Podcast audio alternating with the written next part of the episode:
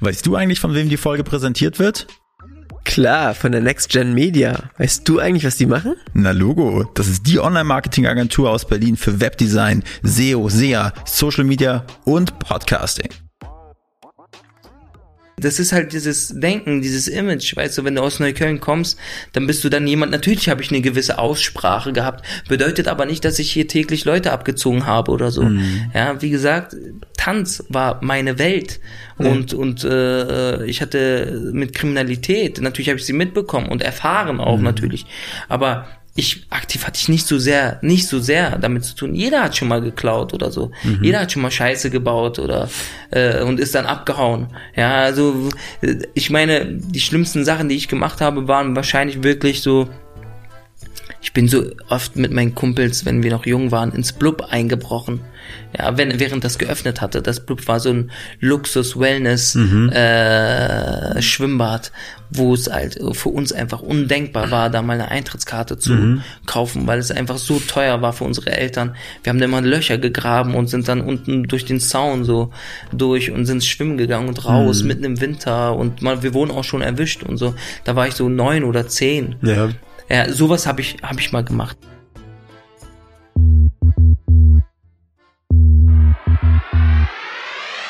Willkommen bei Hauptstadt Podcast, dem Podcast mitten aus der Hauptstadt mit Wolfgang und dem Erik. Wir interviewen Unternehmer, Schauspieler, Politiker, Sportler, Stars und Sternchen und wer hat es gedacht? Auch echte Berliner Schnauzen. Ich glaub, ich werd bekloppt. Dit muss ich mir jetzt mal geben. Wenn ihr keine Folge von Hauptstadt Podcast verpassen wollt, dann abonniert uns doch einfach auf allen Kanälen und vergesst nicht euren Freunden und eurer Familie davon zu erzählen. Moin und herzlich willkommen im Hauptstadt Podcast mit Erik. Ja, und auch dem Wolfgang. Hallo. Erik, weißt du eigentlich, wen wir diese Woche äh, zu Gast bei uns haben? Natürlich weiß ich das. Der heißt Hassan Akush. Richtig, gut Erik, aufgepasst. Erik, du bist wirklich der Meister im Namen merken. Das ist richtig. Das muss man wieder so sagen. Ja. Und du kannst mir auch sicherlich erzählen, wofür so der Hassan bekannt ist. Oder soll ich dir vielleicht sagen, dass er ein Schauspieler ist, dass er vor allen Dingen für die Serie für mich äh, einen großen Stellenwert hat, weil er bei Four Blocks mitgespielt hat, in allen Staffeln bis jetzt. Äh, er ist ja so äh, Hip-Hop-Tänzer gewesen oder wahrscheinlich immer noch. Äh, Richtig. Das Coole an ihm halt, du kamst mit der Idee, weil du vor Blogs gesehen hast, ähm, dass wir ihn doch in den Podcast nehmen sollten. Dann macht man natürlich seine Hausaufgaben, schaut sich an, was er so gemacht hat. Und seine Lebensgeschichte ist einfach mega beeindruckend. Hierher gekommen, ähm, zwischendurch wieder abgeschoben, eigentlich kein Klischee erfüllt, weil er getanzt hat, was zu seiner Kultur nicht passte. Also es war schon, war schon eine beeindruckende Folge. Aber hast du eigentlich auch schon mal überlegt, so zu tanzen wie, wie Hassan? Nee, ich bin professioneller Balletttänzer. kann, kann mir echt gerade vorstellen. Du so reinge, reingepresst in so ein Balletttütü ja. und dann neben Hassan so absteppen. Das wäre schon geil. Ja, aber nur klassisch. Also wirklich so. Aber nochmal zurück zu Hassan. Ich meine, das ist schon krass. Also wenn, wie du meintest, ja seine Geschichte ja. und dann sich aber irgendwie in Anführungsstrichen aufzurappeln, dann nach München, Schauspielschule, ja. dann in äh, ja vielen auch kleineren Rollen, wo er oftmals den den, ja, die Klischees bedient, bedient ja, hat, ja. Genau, aber dann einfach so, ja, so richtig bissig zu sein und dann, ja, sich, sich zu etablieren ja. und aber auch äh, jetzt irgendwie dabei ist, ähm, auch immer Ideen zu, zu schüren für neue Formate, neue, neue Projekte. Ja. Also war auf jeden Fall ein Typ, wo ich denke, der Tag, der hat nicht nur 24 Stunden bei ihm, der hat, glaube ich, 48 Stunden. Und ähm, was noch ganz wichtig ist, der Hassan hat uns dann eingeladen nochmal zu einer Shisha. Stimmt. Also wenn das, äh, wenn das äh, alles mal wieder so so richtig schön wird hier in Deutschland, dann äh, lass uns mal mit Hassan mal richtig schön einblubbern. Ja. An der Shisha saugen. Können wir gerne machen. Ich würde, also die Folge ist ja schon ein bisschen länger her, dass wir die aufgezeichnet haben. Ja. Ich würde auch nochmal interessieren, was jetzt so neu dazugekommen ist bei ihm. Mhm. Du kannst doch einfach mal eine nette SMS schicken. Oder in Instagram Live machen. Oder in Instagram Live. Da können wir mal, mal Hassan anfragen, ja. ob er darauf Bock hat. Genau. Ähm, aber auf jeden Fall habe ich richtig Bock auf die Folge, dass sie jetzt endlich draußen ist. Ähm, und in diesem Sinne, viel Spaß bei der Folge. Jo, bis dahin. Ciao. Tschüss. Ja, Hassan, was gefällt dir an Berlin und was äh, gefällt dir so gar nicht? Wo kriegst du richtig schlechte Laune? Also an Berlin gefällt mir auf jeden Fall, dass man hier gut essen gehen kann. Das kann, also ich war schon in verschiedenen Städten und es ist sehr schwierig, gutes Essen zu finden. Also vielleicht bin ich hier auch verwöhnt, weil es so, so eine kulinarische Küche gibt. Was mir nicht so gefällt, ist jetzt momentan natürlich wie in wahrscheinlich jeder Stadt, das sind die Baustellen, das sind die Staus. Deswegen bin ich heute auch zu spät gekommen. Ja. Und äh, ja, aber, aber ich sag mal, hättest du so einen kleinen Smart, das sagt ja auch ein Parkplatzpirat, nennt man die Dinger, da wärst du doch durch, schnell mit durchgekommen. Also ich habe, wir haben auch einen Smart, okay. ja, ähm, aber ähm, auch wenn ich, den kann ich jetzt überall parken, Ja. aber im Stau hilft er mir nicht so richtig. Wenn es eine Spur ist, ist es eine Spur. Weißt du? Ich habe letztes Mal, Entschuldigung, ich habe letztes Mal Harry Potter geguckt Ja. und da fährt Harry mit, mit so einem Bus mit und der sich dann quasi Ja, ja, ja, ja, abschieben kann. Ja. Harry Potter ist legendär. Also ich, hoffentlich kommt noch was von denen. Ja, aber kommt da noch was? Weiß ich Weiß ich. Sie, sie hat gesagt, sie könnte auf jeden Fall noch schreiben. nicht. Ja. Harry Potter im Altersheim später. Vielleicht die neue Generation, Next Generation. Sehr guter Bezug. Du hast gesagt, äh, Essen magst du ganz gerne. Ja. Äh, ko- bist ja irgendwie in Neukölln, glaube ich, aufgewachsen. Kannst du vielleicht äh, für unsere Community so ein paar Geheimtipps, was so Restaurants, Shisha-Bars, keine Ahnung was angeht, raushauen? Ja, klar, also auf jeden Fall, also ich, ich, ich bin großer, ich esse sehr gerne asiatisch, ja, und deswegen gehe ich, äh, gibt es an der Boddingstraße ein relativ neues Restaurant, das heißt My Kitchen. Und die Jungs sind echt gut, muss man ehrlich sagen. Also wenn man da in Neukölln einen Asiaten sucht, dann würde ich dahin gehen, My Kitchen. Ansonsten gab's mal leider jetzt nicht mehr, aber ich wollte gerade sagen, wo man Falafel gut essen gehen kann. Ja, gab's mal auf der Sonnenallee Al-Andalus, aber das ist leider abgebrannt in der Corona-Zeit, so Ja. wie viele äh, Läden, genauso wie Köfteci. Also abgebrannt im Sinne so angezündet? Ja, ist abgefackelt, keine Ahnung, da war wohl, da sind auch Menschen äh, dabei verletzt worden. Also ich, ich sag, also bei dem war es auf jeden Fall kein Versicherungsbetrug. Ja. Bei vielen anderen, während der Corona-Zeit, während dem Lockdown und so, Ah, okay. gab's, das jetzt ist in Berlin gedauert, ja. echt wirklich so Da gab's Gerüchte, aber wir Ja, wissen, ja. also ich, ich kenne die jetzt auch nicht alle persönlich, aber es Ja. gab schon einige Läden, wo es sehr, sehr ähm, auffällig war. So plötzlich, also jeden Tag hat dann irgendwie Ja. so ein Restaurant oder so Laden in Neukölln gebrannt oder in Kreuzberg, wie gesagt, Ja. äh, Köfteci hat äh, ist auch abgebrannt. Die haben aber wieder neu, neu eröffnet Mhm. und äh, die kann ich auch empfehlen. Ansonsten in Neukölln, ja, äh, pff, was kann man da Merjan kann ich empfehlen, aber das ist auch Kreuzberg, Kreuzköln, Merjan, ja, das ist Mhm. Ist am, ja egal. am Girly so ungefähr. Was Da macht der?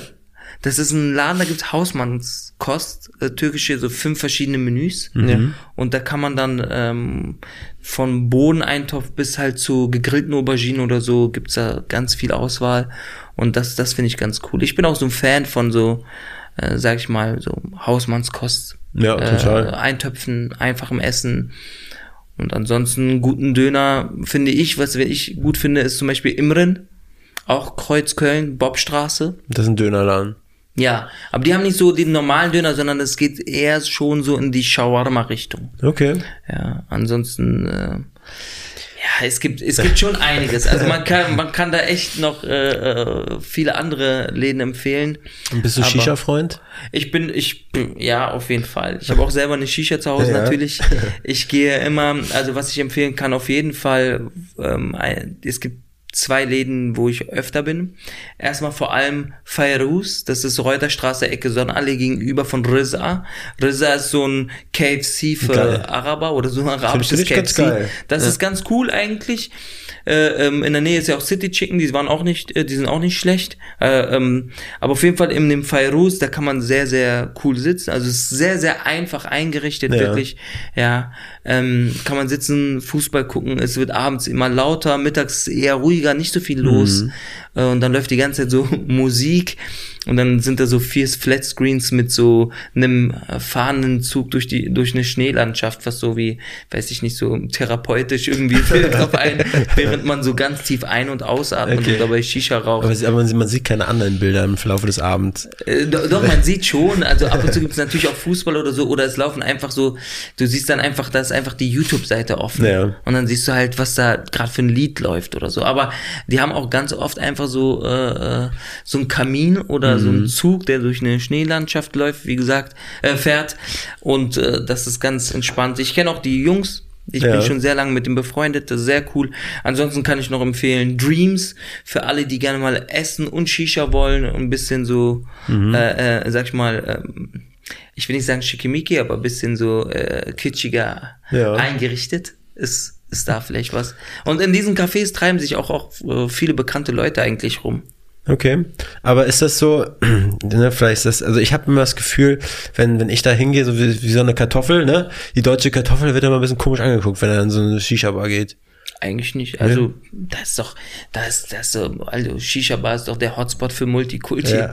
Also da gehst du hin, da findest du alles. Da findest du so irgendwie ähm, irgendwelche Hipster, irgendwelche Leute, die nur Spanisch sprechen, ja. äh, Studenten, äh, bis zu alten Frauen mit Kopftüchern, die da Shisha rauchen. Ja, vielleicht, vielleicht, vielleicht, weil ich mal ein T-Shirt anhab, I hate Shisha. Spaß. Aber ich, ey, da gibt's halt Leute, die haben T-Shirts an, die verstehen nicht mal, was da draufsteht. Ja. Das gibt's auch. Aber hat nicht auch Massiv hier eine eigene Shisha-Kette? Massiver, äh, glaube ich, im Wedding. Okay. Ja. Bist du noch in Neukölln jetzt ansässig oder? Ja, ja. Ich bin, ähm, ich habe sechs Jahre in München gewohnt ja. und bin dann wieder zurückgezogen direkt nach Neukölln in den Körnerkiez. Aber jetzt wohne ich in Britz, wo ich mhm. auch äh, teilweise aufgewachsen bin. Okay. Und das ist eher so eine ruhigere Gegend, ja. sag ich mal, wenn nicht gerade die Autobahn äh, die Einfahrt und Ausfahrt zumacht. Ja. Ähm, Genau, das ist auch relativ grün. Britzer Garten, ja. Buko in der Nähe. Blaschko Park ist bei uns direkt um die Ecke und so. Also ist das so aktive Entscheidung, weil du ja mittlerweile auch Familienvater bist? Du sagst, ein bisschen ruhiger, ein bisschen grüner? Ja. Ja, mhm. aber auch, weil die Gegend mir gefällt. Mhm. Ja, also es Britzer Garten ist schon geil. Ja, ich bin dann, also das ist nicht so weit weg. Ich bin mhm. relativ schnell in Kreuzberg, 10, 15 Minuten äh, äh, mit dem Auto. Und ähm, ja, das gefällt mir einfach da. Das ist ganz gut. Ja, glaube ich. Ja, wie bist du, wie bist du zum Schauspiel gekommen? Was ist so deine Story? So wie Berlin, bist du Ur-Berliner oder für alle Leute, die vielleicht noch nichts von dir gehört haben, mhm. was natürlich nicht sein sollte. Ja. Nein, aber äh, ja, erzähl mal, wie, wie ist so deine? Also ich bin im Libanon geboren. Äh, meine Eltern sind dann mit meiner älteren Schwester, es gibt noch eine Schwester, die ist auch im Libanon geboren und mir, wir, äh, 1990, äh, nach der Mauer relativ äh, zeitnah, also, ähm, also 89 und dann 90 sind wir dann direkt hierher gekommen und ähm, äh, wir haben dann hier lange gelebt und dann gibt es eine interessante Geschichte über meine Familie. Wir waren immer nur Ketten, also geduldet und dann ähm, wurden wir 2003 abgeschoben und sind dann nochmal hierher geflüchtet. Mhm. Ähm, äh, mit, nur mit meiner Mutter, also mein Vater wurde nicht abgeschoben damals, nur meine Mutter und äh, wir, meine Eltern lebten damals getrennt lebend.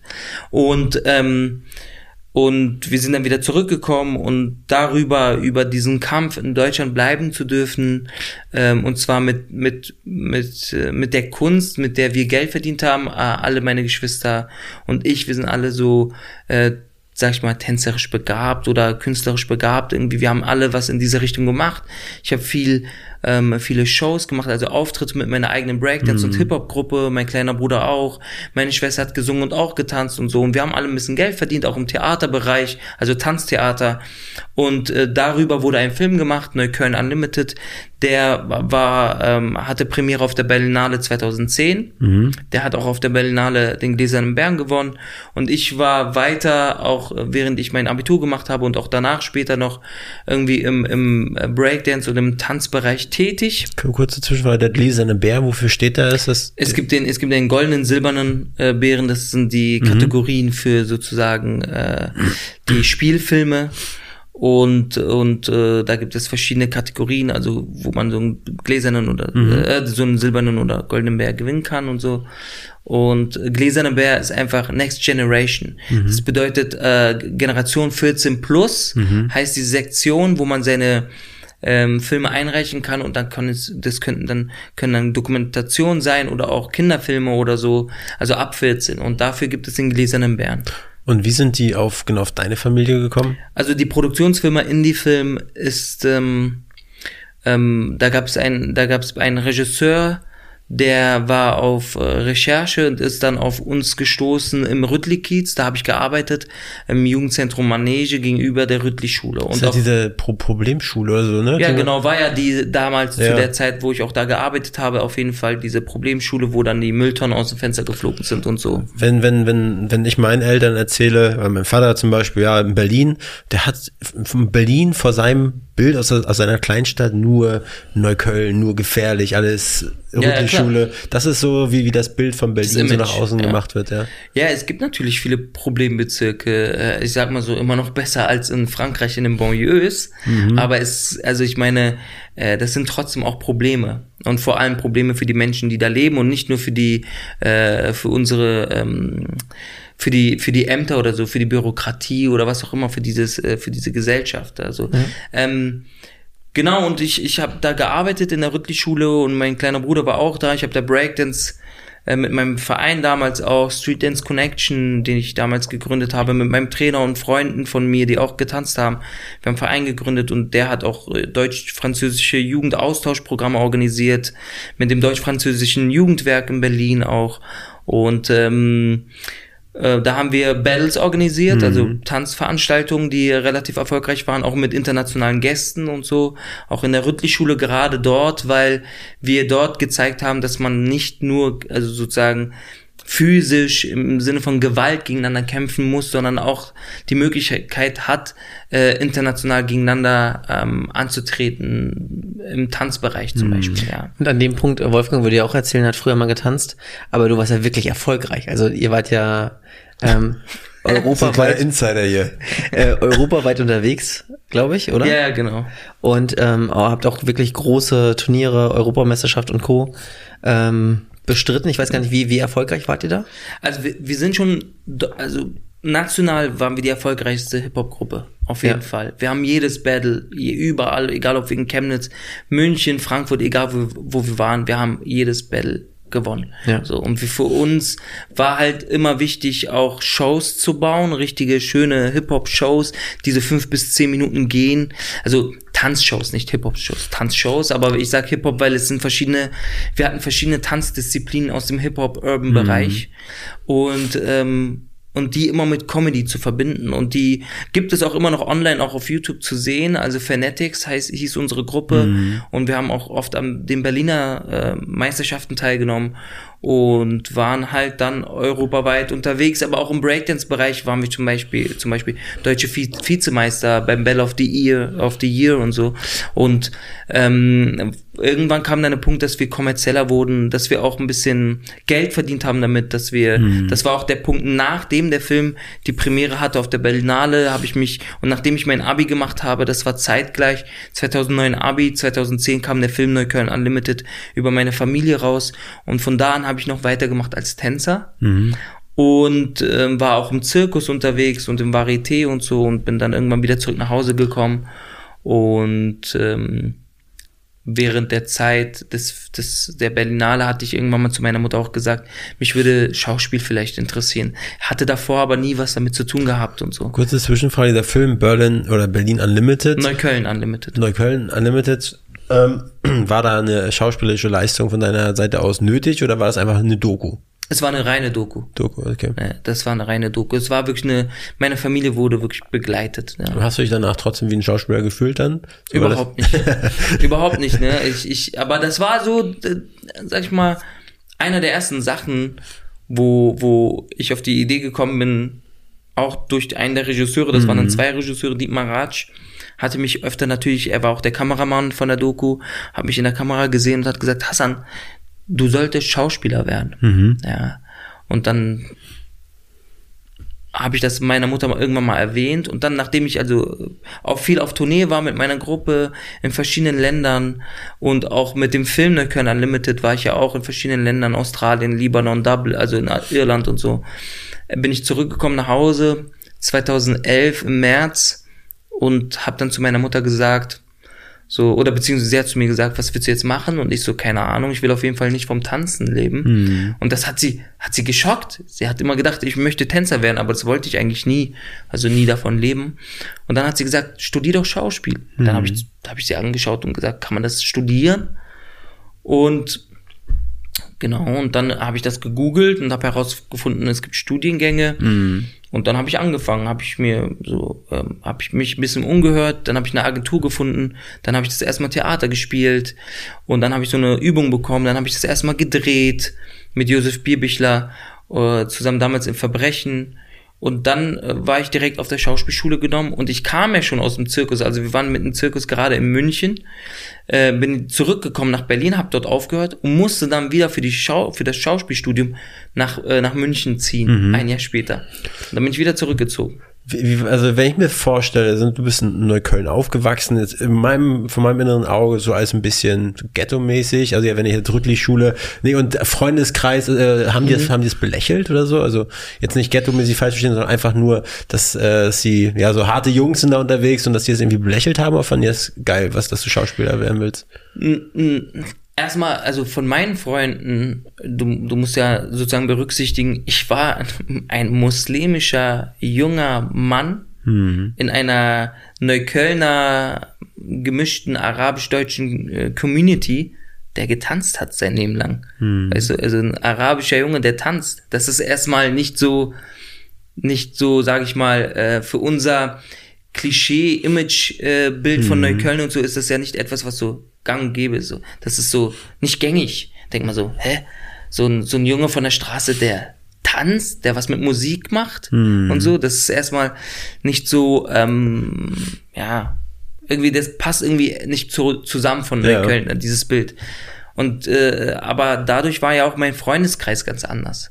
Ja, ich hatte ich hatte Freunde, die haben alle getanzt. Die haben Okay. alle was mit Kunst gemacht. Ich habe Theater gespielt, also Tanztheater gespielt und und hat habe mich immer in diesem Raum bewegt, hatte immer Leute um mich herum, die Ja. in diesem Raum da waren. Also deswegen war das gar nicht so äh, war es kein großes Ding eigentlich. Eher es war eher andersrum, der gesagt haben, ah, so Hassan will jetzt Schauspieler werden, krass. Ich glaube nicht, dass das was wird. So so auf die Art und Weise habe ich schon äh, äh, so das gemerkt von, sag ich mal, der Straße.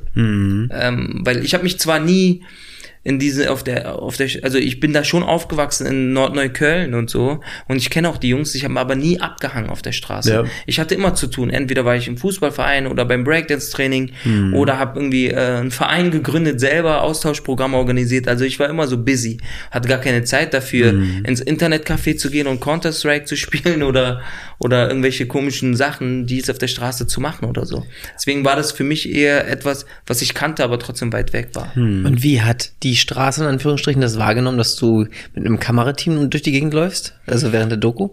Das ist doch bestimmt merkwürdig, oder? Ja, das, die waren ja nicht jeden Tag da. Die haben Ja. uns ungefähr so über 70 Tage äh, begleitet innerhalb von drei Jahren. Ähm, und wenn ich mal irgendwo hingegangen bin und die waren dabei, war das schon, also wir saßen mal in einem Dönerladen, ja, da war die Kamera dabei, das war dann schon komisch. Aber ansonsten waren es ja auch oft eher so ähm, private Momente zu Hause oder auch ähm, irgendwie Business, also Auftritte mit meiner Breakdance oder Hip-Hop-Gruppe und so, Meisterschaften, da waren die auch dabei. Da war das auch eher normal. Ja. Also ähm, so oft waren die jetzt nicht mit mir, eher mit meinem kleinen Bruder auch, die waren mit ihm in der Schule und so. Ähm, ähm, aber so oft waren die mit mir jetzt nicht ähm, privat unterwegs irgendwo rumhängen, abhängen. Aber zum Beispiel auch Momente mit meiner Freundin und so haben die ja gefilmt. Wenn wir da am Wasser sitzen und über verschiedenste Sachen sprechen und dann so äh, plötzlich so ein komischer Moment äh, aufblitzt, wo es uns plötzlich peinlich ist, weil wir sind dann in so einer Situation, wo wir uns anlächeln oder uns necken oder so. Der Kameramann ein paar Rosenblätter reingeschmissen. Äh, so ähnlich. So, metaphorisch flogen da schon ein paar Rosen rum. Und äh, dann in den ganzen Theatern und so weiter. Also das kannst du dich noch erinnern an so einen ersten Tag, wo du ins Theater gegangen bist und da irgendwie muss war wahrscheinlich dann Vorsprechen oder so, ne? Ja, ich, ich, ich erinnere mich an alles ganz genau. Also ich hatte ähm, zwei Leute, äh, zwei Personen Gefallen getan und die beide haben mich empfohlen bei einer Agentur für Schauspieler, weil sie dann gehört hatten, oh, du möchtest Schauspiel machen. Und das war unab, also die kannten sich nicht, diese beiden Menschen, aber die haben mich bei derselben Agentur äh, empfohlen und dann hat sich diese Frau gemeldet, hat gesagt, ey, du wirst dir von rechts und links empfohlen, komm mal vorbei. Äh, und dann habe ich da ein Casting gemacht bei dieser Agentur und die hat mich genommen und dann war ich bei einem Casting für das Ballhaus Nauninstraße für ein Stück, das hieß Verrücktes Blut, was sehr erfolgreich war damals. Da war ich halt eine Umbesetzung, keine Originalbesetzung, aber ich fand es schon toll, äh, irgendwie dabei zu sein, in so einem kleinen Haus zu spielen. Mhm. Und ich erinnere mich noch ganz genau an das Vorsprechen, da sollte ich Franz Mohr spielen. Ein Monolog über, Franz Mohr hatte diesen berühmten Monolog über sich selbst, über Gott, also über die Natur, warum er so vermeintlich hässlich ist und warum sein Vater ihn nicht respektiert und dass er da alles hasst, was um ihn herum ist und dass er alles zerstören möchte. Mhm. Und diesen Monolog habe ich ähm, habe ich dann vor, sollte ich vorsprechen, den habe ich dann äh, gesprochen, während ich Liegestütze gemacht habe. Also sozusagen wie Franz Mohr im Fitnesscenter mhm. oder sowas. Ja, also das war immer diese, also weil ich, ich kam ja vom Tanz und ich wollte irgendwas körperliches machen und aber auch etwas, was so man sagt zum Beispiel, wenn man Text lernt, soll man irgendetwas tun, was was einem vom Lernen sozusagen ähm, also man soll schon Text machen, aber man soll nicht darüber nachdenken, dass man Text macht. Deswegen manche Schauspieler fangen an ähm, äh, abzuwaschen oder Staub zu saugen, mhm, damit man mhm. sich so ein bisschen äh, entfernt von sich selbst und verliert. Und ich wollte dann sozusagen Liegestütze machen. Okay. Und und Franz Mohr über eine körperliche Gewalt ja. auch darstellen. Ja. Und wie lang ging dieser Monolog dann? Der geht ungefähr fünf bis zehn Minuten, je nachdem, was für eine Fassung man hat. Aber so viele Liegestütze konntest du nicht am Stück machen. Äh, äh, nee, aber das, das äh, also ich weiß auch, ich glaube, der ging fünf Minuten und ich habe das echt durchgezogen. Es gab, das, äh, das habe ich danach erfahren, es gab auch jemanden an der Schaubühne, der hat bei Die Räuber ja auch Franz Mohr gespielt und der hat diesen Monolog auch ein, eins zu eins, während er Liegestütze gemacht hat, jedes Mal gemacht. Also du machst nicht durchgängig Liegestütz. Dann stehst du halt mal okay, da okay. oder du legst dich mal hin. Mhm. Aber es ist immer dieses ja. in Bewegung sein und du dieses, du hast eine bestimmte Form dann mhm. da irgendwie ähm, einen bestimmten Punkt, den du fixieren kannst. Denk, da ist eine bestimmte Körperspannung da. Also das ist eine bestimmte Ausstrahlung auch einfach. Mhm. Ähm, genau. Und das habe ich gemacht, das hat denen gefallen, dann war ich da in diesem Ensemble und das war ganz lustig. Ich musste zu Hause alleine meine Texte lernen. Ja. Das Stück lief ja schon und ähm, kam dann zu der Probe und das war so eine richtig strukturierte Umbesetzungsprobe. Das heißt, man ging so jede einzelne Szene durch, aber nicht chronologisch. Ja, mhm. je nachdem, wie die Leute Zeit hatten, mit denen ich spielen musste. Okay. Ja. Und dann ähm, sind wir die Szenen durchgegangen und ja, irgendwie hat das funktioniert. Und das erste Mal, als ich das dann durchgespielt habe und dann äh, äh meine Premiere sozusagen äh, im Ballhaus Naunenstraße und ich dann gespielt habe, ich konnte es danach eigentlich kaum fassen. So, ich dachte so, krass, du hast jetzt auf der Bühne gestanden, du hast nicht einen Tanzschritt gemacht, mhm. sondern du hast die ganze Zeit nur gesprochen. Ja.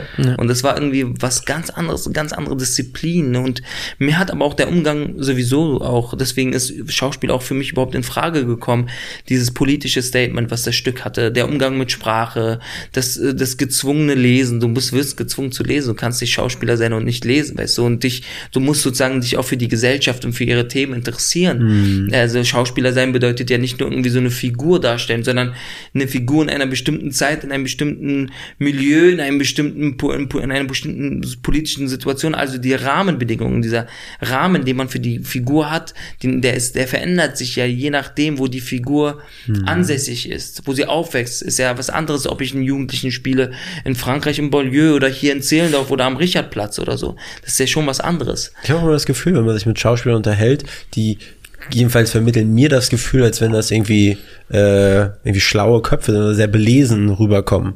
Also ich bin immer beeindruckt, ne, wenn du jetzt erzählt hast, ja, von dem das Stück und äh, da so hieß das und dann das vermittelt mir den Eindruck, Mensch, der dann könnte ich ja alles, was was so in der Literatur oder irgendwas eine Rolle spielt, das könnte mir alles runterbeten. Guter Verkäufer. ich, ich glaube, ich glaube äh, nicht. Ich glaube, ich will das jetzt nicht pauschal sagen, aber wahrscheinlich kennen viele halt das, was sie selber auch, womit sie gearbeitet ja. haben oder wofür sie recherchiert haben. Und mit der Zeit brauchst du auch Sekundärliteratur, brauchst auch Bildbänder und alles Mögliche. Also je nachdem, wie, was für einen Ansatz du auch hast, äh, deine Rollen zu gestalten. Ich höre auch Podcasts, ich höre mir Hörspiele an und so. Mhm. Also die Recherche ist breit gefächert. Da kann man wirklich, überall kann man irgendwie was rausnehmen mhm. für sich äh, in der Figur, wenn, wenn, wenn man möchte, wenn man, wenn man diesen Zugang dazu findet. Ähm, ich lese auch äh, privat natürlich, aber dann auch nur eine bestimmte Richtung. Ich lese Mhm. nicht alles. Ich werde durch meinen Beruf eher gezwungen, dann viel Krimi zu lesen, Ja. viel Thriller zu lesen, durch die Drehbücher oder so. Mich interessiert zum Beispiel eher Belletristik, so Romane wie Drachenläufer oder, Mhm. oder ähm, Der weiße Tiger oder so, weißt du? Sowas interessiert mich eher. Ähm, das sind dann einfach, das sind fast schon sowas wie Märchen, ja, moderne Märchen. Ja, und ähm, Wenn du in so eine Welt absteigst, einfach gedanklich. ja, genau. Also du bist da, du bist da, das sind Bio, komplette Biografien, die du nachvollziehen kannst und irgendwie ähm, oder oder der Schatten des Windes oder so. Das sind einfach Bücher, äh, die einfach, die haben, die haben so viele. Das ist eine ganze Welt. Also ich ich ich ich interessiere mich auch nicht für Krimis äh, unbedingt im deutschen Fernsehen oder so. Also die zu schauen, außer das ist ein bestimmter Autor oder ein bestimmter Regisseur. Also wenn Dominik Graf was macht zum Beispiel, dann schaue ich mir alle, äh, alles an so. Das ist einfach jemand, wo ich sage, Alter, wenn ich dem zuschaue, wie der, also dem Film, den Film schaue, da, da lerne ich immer, nicht lernen, aber ich erfahre was. Irgendwie habe ich dann ein Erlebnis und ich kann mich oft damit identifizieren. Das ist einfach nicht so, ähm, nicht so grau, das hebt sich so von der Masse ab, habe ich das Gefühl. Okay. Und, und ich bin eigentlich ein großer, ich würde mal sagen, Fantasy-Fan. Schon auch teilweise Science Fiction, aber vor allem auch Fantasy. Also ich gucke sehr gerne Harry Potter. Ich gucke sehr gerne Herr der Ringe, Der Hobbit. Oh ja. Ich habe äh, ich habe mir auch hier die fantastische Tierwelt angeschaut. Also nicht alles gefällt mir, aber das ist etwas, was mich interessiert. Jetzt zum Beispiel auch Dune ist auch etwas, was mich Film, interessiert. Ja. Also das äh, auf jeden Fall. Also äh, allein die Bilder, allein was sie so die Bilder, nur die, diese Landschaften und so, was sie so erzählen. Was hältst ja. du so von 3D-Kinos? Findest du es geil? Ich habe mir da jetzt Dune angeguckt Ja. und war so, irgendwie habe ich gar keinen Bock, diese scheiß Brille aufzusetzen. Dann habe ich da gesessen und irgendwie war es war es schon ganz geil. Ja, ich, ich, ich finde, das lohnt sich bei manchen Filmen auch. Also es gibt auch einfach, als es 3D dann plötzlich kam, war das auch plötzlich in, da konntest du auf jeden Fall jeden Film in 3D gucken, so weißt du, auch Pixar und so, Ja. da, alles. Aber ich, ich weiß nicht, aber wenn man so eine, so eine, so eine Bildgewalt hat, dann sollte man das vielleicht, also so wie es empfohlen wird. Es gibt eine Empfehlung, weißt du? Ja. Schaut euch das im Kino an oder schaut euch das auf 3D an oder schaut euch das so, äh, keine Ahnung, zu Hause an. Also da gibt's ja bestimmte Empfehlungen. Könnt ihr euch daran erinnern? Also ich kann mich daran, also jedenfalls mein Vater hat immer eine TV-Movie, so eine Zeitschrift damals gehabt, also seitdem Mhm. ich denken kann. Und dann waren manchmal im- Jahr waren dann da so 3D-Brillen drin, so aus Ja, zusammengefaltet. Papier. und dann war dann, und dann waren dann da irgendwelche Dinosaurier-Dokus und habe ich mir das Ding aufgesetzt. Ja. Und entweder habe ich mir das nur eingebildet, dass da wirklich ein kleiner Effekt war, dass da mal ein Sch- ein Schmetterling auf mich zugeflogen ist. Da war ich schon ziemlich geflasht. Ja, also ich glaube, jeder, also diese, das erste Mal, dass ich so eine, so eine, naja, das ist auch was ganz anderes, aber dass ich so eine Brille irgendwie aufhatte, die so, also sie war sehr ähnlich dazu, war eine Sonnenfinsternis, als ich noch ein Kind war. Ja, und ab dann wollte man eigentlich immer so eine Brille haben. Ich auch in diesen Heften mit den Dinos und so. Und dann irgendwie IMAX. Das war ja auch ein riesen IMAX war schon geil. Ey, das war so teuer, dahin zu gehen. Ne? Und wenn, wenn die Eltern von irgendeinem Freund oder so aus der Schule gesagt haben, wir gehen mit den Kindern zum Geburtstag, zum Geburtstag von, keine Ahnung, Willi oder, oder, äh, oder Hamudi oder so in, in, in, ins IMAX, Alter, da wollte jeder bei dem Geburtstag sein. Also, der war mega teuer. So, Ist ja immer noch mega teuer, ne? 20 Gibt's Euro. das überhaupt noch? IMAX? IMAX. Ich glaube hier UCI Kinowelt, also hier am Mercedes-Platz. Und ich glaube, da war ich im IMAX. Okay. Das ist ja, glaube ich, dann 3D, ne? Okay. Also du Ja, meinst. IMAX Potsdamer Platz, wo man wirklich so an der Wand saß, gefühlt?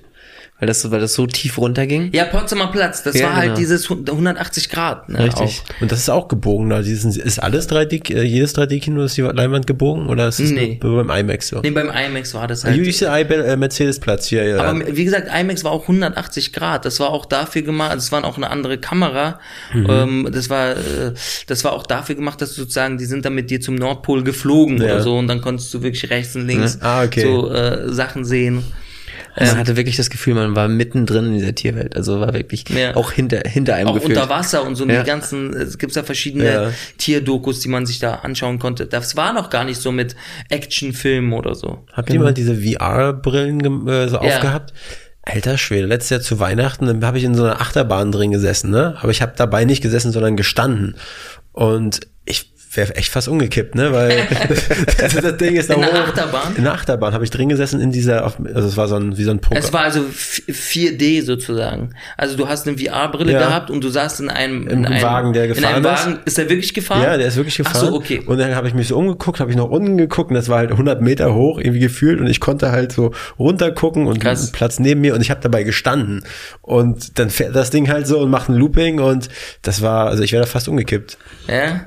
ich- Krass, das habe ich noch nie gemacht. Ich habe nur diese äh, PlayStation-Simulation gehabt. Ja. Also PlayStation VR und dann fährst du in so einer Achterbahn und dann tauchen da Zombies auf und du musst sie abknallen. So mit, Nee, nee, es war so eher boring, aber halt so reell, realistisch. Aber wie sind wir jetzt darauf gekommen? Wir sind, wir waren bei Literatur oder so und du hast gesagt, man könnte, man könnte Schauspieler wahrscheinlich alles fragen oder so. Ja, ja. Und und äh, dann sind wir zur. Recherche und so. Da habe ich gesagt Bücher. Belletristik und Ja. Märchenwelt und Fantasy. Genau.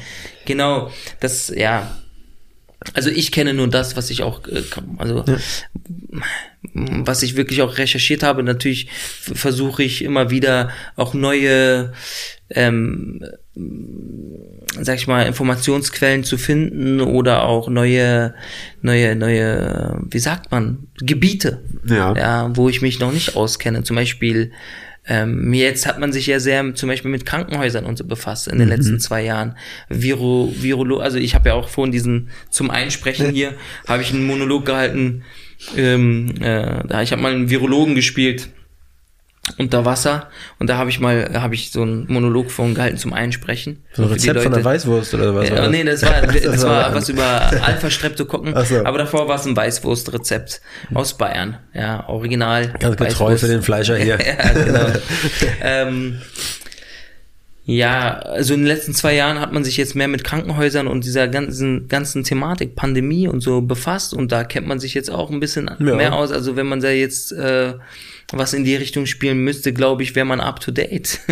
so. Aber was ich, ich hatte, wir haben ja auch ein bisschen recherchiert, bevor du jetzt hergekommen bist. Und da, was, was ist da als erstes Wikipedia? Und gleich als erster Eintrag wird sozusagen ein großer Bereich von, also was du erzählt hattest, ne, also Abschiebung und so weiter. Äh, es- findest du das gut, dass das da mal drin ist in deinem Wikipedia-Beitrag oder würdest du das lieber irgendwie da raus Also ich habe das, ähm, ich habe das nicht gemacht. Ne? Das, hat, Ja, es- das ist total auch up to date. Also ist sehr aktuell. Ja. Auch was die, ähm, ich habe letztens äh, da reingeschaut, ne, weil ich kann es, manchmal ist es für mich unvorstellbar, dass jemand so Lust und Laune hat, so einen Wikipedia-Eintrag von mir immer sozusagen ein Update davon Ja. zu machen. Da sind auch die neuesten Projekte schon drin und ähm, ich habe damit kein Problem. Es ist eigentlich, muss man auch damit irgendwann klarkommen. Es ist Teil meines Lebens und es ist auch etwas, was mein Leben irgendwie bestimmt hat. Und ähm, also ich habe ein neues Bild dafür gefunden. Ja, es klingt vielleicht negativ, aber äh, wenn man über seine Biografie nachdenkt und auch darüber äh, nachdenkt, eine Biografie zu schreiben oder so, dann findet man auch immer wieder neuen Zugang zu seiner eigenen Geschichte. Und ich habe das Gefühl langsam, dieses Trauma, diese Abschiebung, das ist sowas wie ein schwarzes Loch mitten in meinem Körper. Ja, in, der Mitte so oberhalb meines meines Bauches oder mein, meines Magens oder so, so richtig so, äh, ähm, wie nennt man die, so der Plexus oder? ja. Da so ist ein kleines schwarzes Loch, was sozusagen alles, was in mir vorgeht und alles, was ich tue und mache, beeinflusst. Also es zieht alles in, in, in dieses schwarze Loch in seinen Bann. Das glaube ich mittlerweile. Also warum ich welche Schuhe kaufe, warum ich diesen oder diesen Weg eingeschlagen habe, ähm, wieso ich ähm, mich für Sprache interessiere und für Politik und oder auch alles mögliche. Ich glaube, dass ich ein Mensch wäre, der sich trotzdem dafür interessiert, aber vielleicht nicht mit dieser Intensität. Und dieses äh, schwarze Loch auch vielleicht, mh, was für Frauen mich interessiert haben oder immer noch interessieren oder so. Und ähm, alles, also ich glaube wirklich, alles wird davon beeinflusst. Und das ist ein, so ein neuer Punkt, den ich kennengelernt habe, auch damit umzugehen und äh, das auch mal so nicht nur zu verdrängen, sondern auch wahrzunehmen, dass da etwas ist, was jetzt sozusagen ähm, dafür sorgt, dass ich diese oder diese Entscheidung treffe. Und das einfach mal dem einfach mal, wenn man eine Entscheidung trifft, das zu überprüfen oder so, dem nochmal nachzugehen. Ist es deswegen? Es ist, es ist gar nicht so, also es passiert mir jetzt nicht so oft, aber manchmal frage ich mich, warum fahre ich lieber Zug, als dass ich fliege? Und das hat schon was mit meiner Abschiebung auch zu tun, ja. Hm. Ähm, oder warum fahre ich überhaupt so gerne Zug? Ja, das ist auch etwas, was damit zu tun hat. Ja. So, ähm, das ist jetzt nicht so, dass ich ähm, zu Hause sitze und mir äh, Lokomotiven anschaue oder so. Ja, aber das soll es ja auch gehen. Ich habe auch, ich habe mal auch was vom Lokomotiven-Fetisch gehört. Da haben sie mir eigentlich gezeigt. Da gibt's ja alle möglichen Sachen. Ne? Ja, ja, halt einer gerne mit Lego-Figuren spielt. Erik hat auch ein paar Lego-Figuren auf dem Tisch. Oder äh, aber einer mit so einer großen Lokomotive äh, wirklich da so eine Modelleisenbahn einfach in seinem Bett liegen. So, so menschengroß. Ja, klar, aber es gibt ja auch natürlich diese Bilder, die bestimmte Fernsehsender äh, bei ja. Inscripted Reality hervorrufen, ja. wo wir dann plötzlich neue Wortgattungen äh, oder neue Wörter plötzlich erfinden müssen, um diese Krankheit oder was auch immer, Phobie oder was auch immer dann äh, mhm. zu benennen. Nee, aber ich meine jetzt so, ich sitze gerne in Zügen. Ja, da hast du auch Stories da, ne? Bei Instagram mit. Ja, ja, ja die Deutsche Bahn und ich, wir ja. so eine Hassliebe. Okay, gut. Aber du ähm, musstest ja auch relativ früh wirklich Geld verdienen. Ja. Um dazu beizutragen. Und glaubst du, dass diese, dieser Perfektionismus, von dem du ja irgendwie auch unterbewusst die ganze Zeit sprichst, ähm, dazu beigetragen hat, dass man, dass du früh Geld verdienen musstest und einfach wirklich gut sein musstest? Schon im Tanzen und ähm, dann nachher auch im Schauspiel und anderen Sachen? Ich glaube, äh, ich, also dieses frühe Geld verdienen, das hat, also erstmal diese Abschiebung und diese politische Situation, in der wir waren, hat nicht nur dazu geführt, dass wir, dass ich erwachsen werden musste mit, mit irgendwie 13, ja, ja. weil da wohl als in dem, also ich war 13 Jahre alt, als wir abgeschoben wurden, sondern hat vor allem, glaube ich, auch dazu geführt, dass ich mh, ab dem Moment so getrieben war. Also stehen bleiben war keine Option. Ja. und äh, zurückschauen ist auch keine Option. Mhm. Ja, weil wir zurückschauen bedeutet äh, sozusagen, du kannst ja auch zurückschauen und weiter geradeaus laufen, mhm. aber dann siehst du nicht, was vor dir ist. Und das ist auch so, zurückschauen, das, das hält einen auf einfach. Ja. ja und dieses Getriebene immer weitermachen müssen, niemals au also aufhören können oder aufhören dürfen zu arbeiten, zu machen, zu tun, sich weiterzuentwickeln. Also ich wurde ja teilweise von diesem, von dieser Bewegung nach vorne gezwungen, mich weiterzuentwickeln, weil neue Hindernisse kamen. Alles hat Vor- und Nachteile. Hm. Ja, ähm, ich kann es immer so beschreiben, ich, ich bin ein, ein junger Mensch, der hier in Deutschland aufgewachsen ist, der ähm, nach seinem Abitur äh, gezwungen war, irgendetwas zu machen, irgendeine Ausbildung. Und äh, sonst hätte ich abgeschoben werden müssen. Ja, ähm, äh, hätte ich nicht hier bleiben dürfen. Das ist etwas, was mich irgendwie auch so ein bisschen tief verletzt hat in dieser Beziehung zu Deutschland, wo ich dann sage so, hey, ich bin auch, ich, ich möchte ein ganz normales Kind sein. So wie alle anderen auch. Oder ein ganz normaler Jugendlicher. Ich möchte jetzt Work and Travel in Australien machen. So. Und das war einfach nicht möglich. Und da hieß es, nein, du musst jetzt eine Ausbildung machen oder du musst jetzt studieren, du darfst jetzt nicht ähm, dich ausprobieren, du darfst nicht gucken, was du in deinem Leben machen möchtest, du darfst dich nicht neu umorientieren oder so, sondern du warst gezwungen, ähm, ähm, weiterzumachen, weiterzulaufen, ja. Hm, das ist wie, als ob jemand hinter dir dich nach vorne drückt, die ganze Zeit so drückt. Das habe ich ja. noch nie gesehen. Ja, ich, bei mir war das, äh, das hat mich schon verletzt, muss ich sagen, dass ich, dass ich, ähm, dass ich nicht wie andere junge Menschen sozusagen mh, hm, herausfinden durfte, was ich mit meinem Leben anfangen möchte. Die, zu diesem Zeitpunkt. Ja, ja ich habe es dann später herausgefunden, aber ähm, das ist immer doppelte und dreifache Arbeit. Das heißt, du musst arbeiten, du musst eine Ausbildung machen oder studieren und so und dabei neben, nebenbei noch herausfinden, wer du bist, was du machen möchtest und und und. Ja, und das ist einfach Zeitmanagement, auch ähm, wie wie, wie reflektiert man überhaupt? Wie kommt man überhaupt an die Gedanken ran, die man nur so, die so einem im Kopf herumschwirren, die man aber gar nicht richtig hört? Und deswegen finde ich Bahnfahren irgendwie oder Zugfahren so toll, weil du schaust aus dem Fenster, die Landschaft verändert sich andauernd, aber sie sieht immer gleich aus. Irgendwie macht das was mit meinem Unterbewusstsein. Es ist irgendwie was Therapeutisches oder mhm. so. Ähm, das hat natürlich auch mit der Abschiebung zu tun, weil wir sind auch sehr lange Zug gefahren damals. Ähm, und da war ich noch ein kleines Kind und ich habe nicht geschlafen, habe die ganze Zeit aus dem Fenster geguckt, so 13, 14 Stunden mhm. und ähm, mir die Landschaft angeschaut. Und jetzt momentan, wenn ich in den Zug einsteige, ist das ähnlich. Und da werde ich, dann bei mir werden so Ventile, da wird was geöffnet. Ja, also Kreativität, aber auch so reflektieren. Also ich kann, ich kann besser reflektieren, besser nachdenken und so. Also ich kann da in diesem Moment sehr gut auch mit mir alleine sein. Ja, und einfach nur hm. so in der Gegend herumschauen und Musik hören. Ich finde es auch, dieses Geräusch, wenn man Zug fährt, ist schon fast ja. therapeutisch. Das ist irgendwie immer so. Dieser Rhythmus, den, den ja, Vor allen Dingen auch in ICE. Wenn sie nicht stehen bleiben. Wenn es ein bisschen ruhiger ist, wenn du mhm. nicht auf so einer äh, Obstkiste, in so einer Obstkiste da fährst, wo ja. du alles hörst, ist schon so. Ja, das hat auch, ja, das hat, für mich hat es auf jeden Fall was. Also, ganz, ähm, ich werde auch immer wieder gefragt, warum ich Zug fahre und nicht Auto. Na, es, es ist ganz klar. Im Zug, das ist, äh, für mich ist, für mich persönlich ist es Quality Time. Ja. Mm. Ich kann arbeiten, ich kann irgendwie schlafen, ich kann was essen, ich kann, äh, es ist irgendwie, also ich meine jetzt relativ sicherer Raum. Ja. Äh, äh, mir wird was geboten, ich kann aus dem Fenster schauen, ich sehe die ganze Zeit irgendwelche Sachen, so die mich nicht interessieren, aber trotzdem irgendwie da sind und irgendwie doch dann kann, am Ende interessant. Man kann nicht so tief fallen wie beim Flugzeug.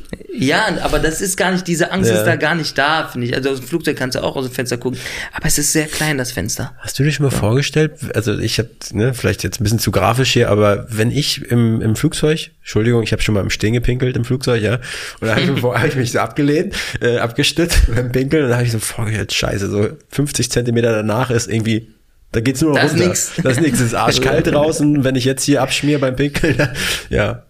Also meinst du sozusagen die, die Fantasie, dass die Tür aufgeht und alle werden rausgerissen aus dem Ja, also Flieger? ich habe einfach so, mein Kopf hat so alles so transparent gezeichnet. Auf einmal der Boden so. so. war transparent, die Wand war transparent und ich stehe dann da Du, aber das ist, das ist eigentlich, musst du direkt nach diesem Podcast, lass das mal patentieren, ne? So ein Flugzeug, wo du, wo du so Sitze hast und Stühle und sonst kannst du unten rausgucken und auch, äh, ja. so weißt du, auf dem Klo äh, aus dem Fenster gucken, wie du da vorbeifliegst. Ja. Das ist eigentlich ey, gar nicht ey. mal so schlecht, so weißt du. So Panoramaflieger. Mhm. Ja? ja. Da gibt's ja auch in der Bahn, gibt's auch dieses Panorama-Abteil, ja? wo du eigentlich vor dir, vor dir hast du dann direkt den nächsten Waggon, den nächsten ja. Zugteil. Es ist eigentlich nicht so sehr Panorama, nee. aber besser ist ein bisschen Glas, aber es ist nicht. Ja. Genau. Aber wir müssen sagen, wir fahren jetzt mittlerweile auch gerne Zug, weil du verlierst halt keine Zeit beim Autofahren. Also jetzt, wir kommen aus MacPom, zwei Stunden mit dem Auto in die Heimat. Mhm. Das ist halt einfach, finde ich, verschenkte Zeit. Und nebenbei im Zug kannst du was arbeiten. arbeiten. Ja, ja, klar. Ist echt top. Ja. Ja. Wie gesagt, so Quality Time auch so ein bisschen. Okay, du kriegst jetzt da keine Massage, also noch nicht. Liebe Deutsche Bahn, führt doch mal sowas ein, so Massagesitze, erste Klasse sollten oder so. Wir, sollten wir patentieren lassen nach ja. Massagesitze im Zug. Ja, und ja, äh, genau, ja. Ganz kurz nochmal, wir sind eigentlich, waren so in deinem Lebenslauf bei dem Studium ja. und dann sind wir ein bisschen abstrakter geworden. Wir waren schon, waren schon im Theater. Wir waren schon im Theater. Aber zwei Fragen noch zum Studium. Wie kann man sich so ein Studium zum, zum Schauspieler vorstellen? Als Schauspielerin? Ja, das ist sehr interessant. Also es gibt natürlich verschiedene ähm, Konzepte, mhm. verschiedene Unterschiede. Du könnt euch vorstellen, im kreativen Bereich gibt es da äh, verschiedene Ansätze, ähm, Menschen für einen Schauspielberuf auszubilden. Bei uns war das eher so, dass man, dass wir nicht so ein, es war nicht sehr handwerklich, es war eher so intuitiv und dann erstmal intuitiv spielen und danach die Fragen stellen ähm, ähm, und dann immer die grundsätzlichen Fragen, wo komme ich her, was möchte ich, wer bin ich und so die Rahmenbedingungen klären und versuchen, äh, weil wir Theater äh, vor allem gemacht haben, ähm, sozusagen äh, Geschichten zu abstrahieren und sie in andere Räume zu verlagern, wie in eine Sauna oder in ein Callcenter oder mhm. so. Ähm, es gibt, es gibt also von den Kursen her gibt es Schauspielkurse. Ja. Also einen Schauspielkurs, und meistens sind das äh, äh, Zweierkonstellationen, manchmal Dreier, je nachdem, wie groß die Klasse ist. Also äh, fangen wir mal ganz woanders an. Ein, Wenn man sich- dazu, zu diesen, ähm, wer bin ich, was will ich werden und so weiter. Das habt ihr für die Rollen gemacht oder für euch persönlich, um euch auch zu finden? Mm, Für die Rollen. die aber das Rollen. fragst du dich ja selber auch irgendwann. Ja, Wenn aber du die Antwort findet man ja nicht. Bei so Rollen wahrscheinlich schon leichter. Doch, doch, du findest schon irgendwann. Also auch so vor allem äh, über den Zugang, was gefällt mir. Ja. Ja. Und warum gefällt mir diese Art von Schauspiel? Warum will ich das machen und nicht das? Warum gucke ich lieber diese Filme und nicht diese? Mhm. Ja, da findest du dich auch irgendwie. Wirst du auch ein bisschen so, sag ich mal, stärker, charakterfester oder irgendwas. Du weißt auch Mhm. plötzlich, wer du bist und wo du hin willst und so. Aber es fängt ja beim Schauspielstudium äh, ganz woanders an. Es fängt ja an bei der Bewerbung. Da muss man vier Rollen vorbereiten, einen selbstgeschriebenen Monolog, einen äh, klassischen Monolog, einen modernen Monolog und einen Monolog seiner Wahl äh, und ähm, dann ein Gedicht oder ein Lied. Und dann geht man da in die erste Prüfung. Das muss man sich so vorstellen wie äh, also das Supertalent oder so. Da gehst du dann hin und dann sitzen da drei, vier bis, also drei bis fünf Leute in der Jury. Und die sagen dann, also meistens, es gibt auch Zweier oder manchmal sitzt da auch nur eine Person so. Ja, ähm, aber also sagen wir ein, eine bis fünf Personen sitzen da äh, in der Jury und normalerweise ähm, ist da niemand. Manchmal gibt es noch die anderen Teilnehmer oder Bewerber. Ähm, an, ist bei jeder Schule ist das anders und dann fragen die, mit welcher Rolle möch, möchten sie anfangen. Und dann stellt man, man stellt sich vor, mein Name ist so, und so, okay, und was, was möchten sie heute zeigen? Und dann sagen die, ja, ich mache heute zum Beispiel Franz Mohr, die Räuber. Gut, dann fangen Sie mal bitte an. Ähm, es könnte sein, dass ich Sie unterbreche. Könnte sein, dass du unterbrochen wirst, bevor du überhaupt den Monolog ne, äh, zu Ende gebracht hast oder so. Manchmal lassen sie aber auch den ersten Monolog komplett durchspielen. Das sieht von jeder Schule, äh, von Schule zu Schule anders. Und dann machst du diesen Monolog und bestenfalls darfst du noch einen zweiten zeigen. Und wenn es dann ganz gut läuft, dann bist du schon weiter oder du zeigst noch ein Lied oder so oder die sagen einfach nur Danke, vielen Dank.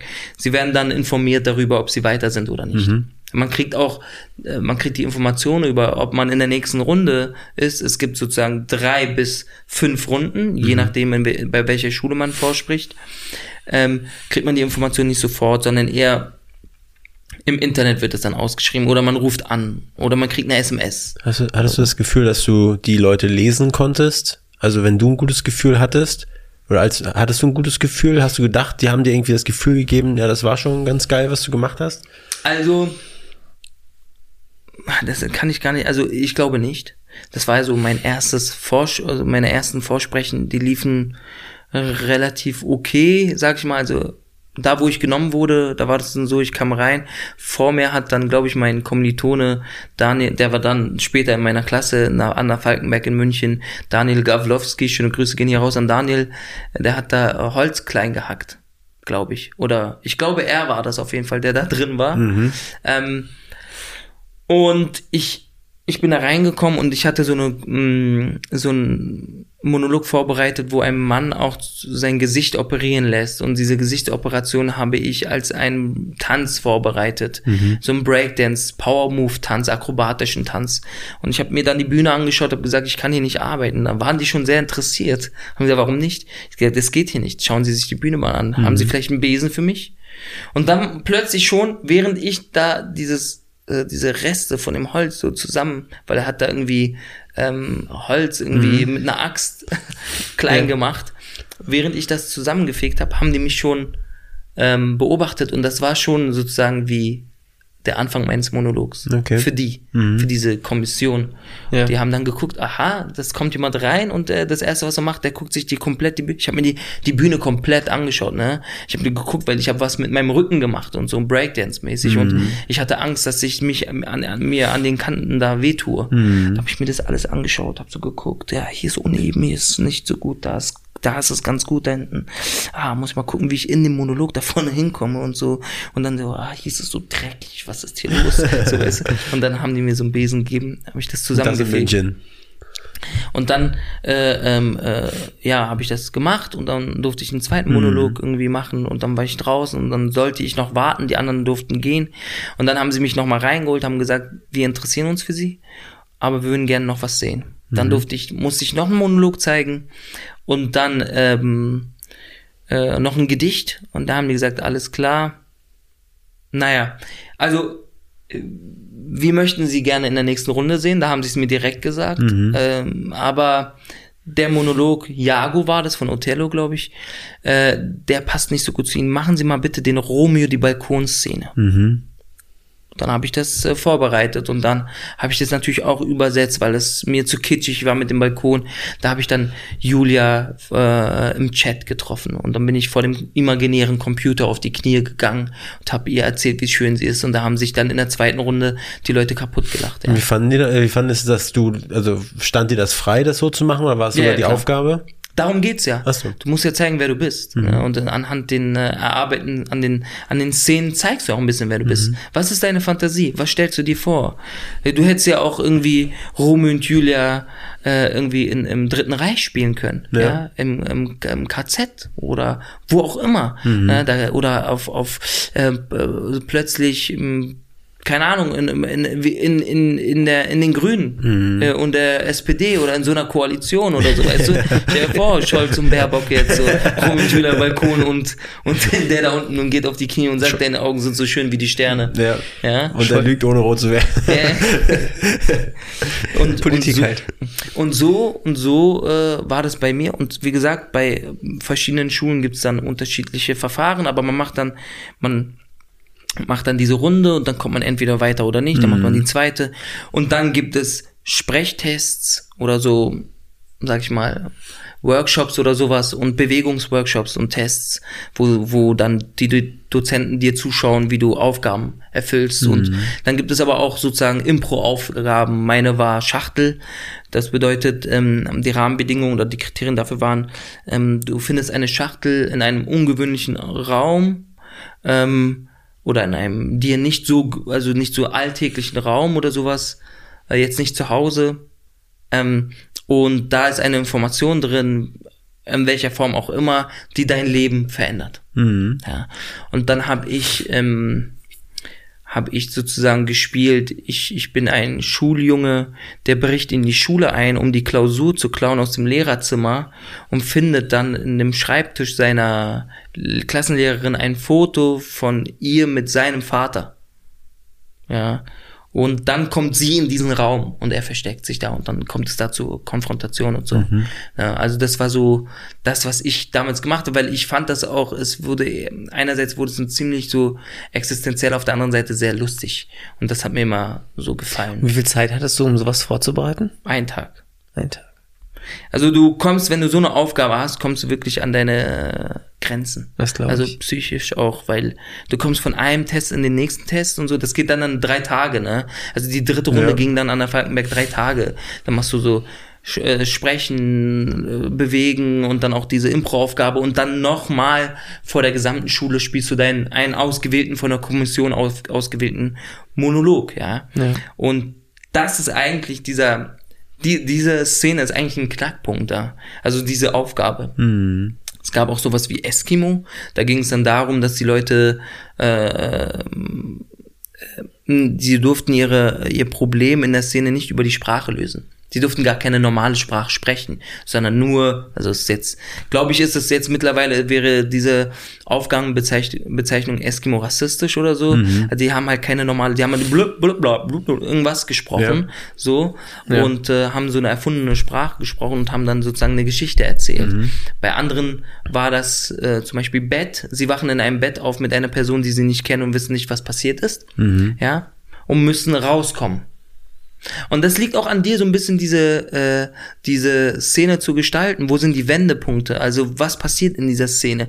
Wer ist diese Person? Was für eine Biografie hat sie? Hat deine Figur, die Figur deines Partners? Du kriegst dann immer so einen Partner, mhm. den musst du inszenieren.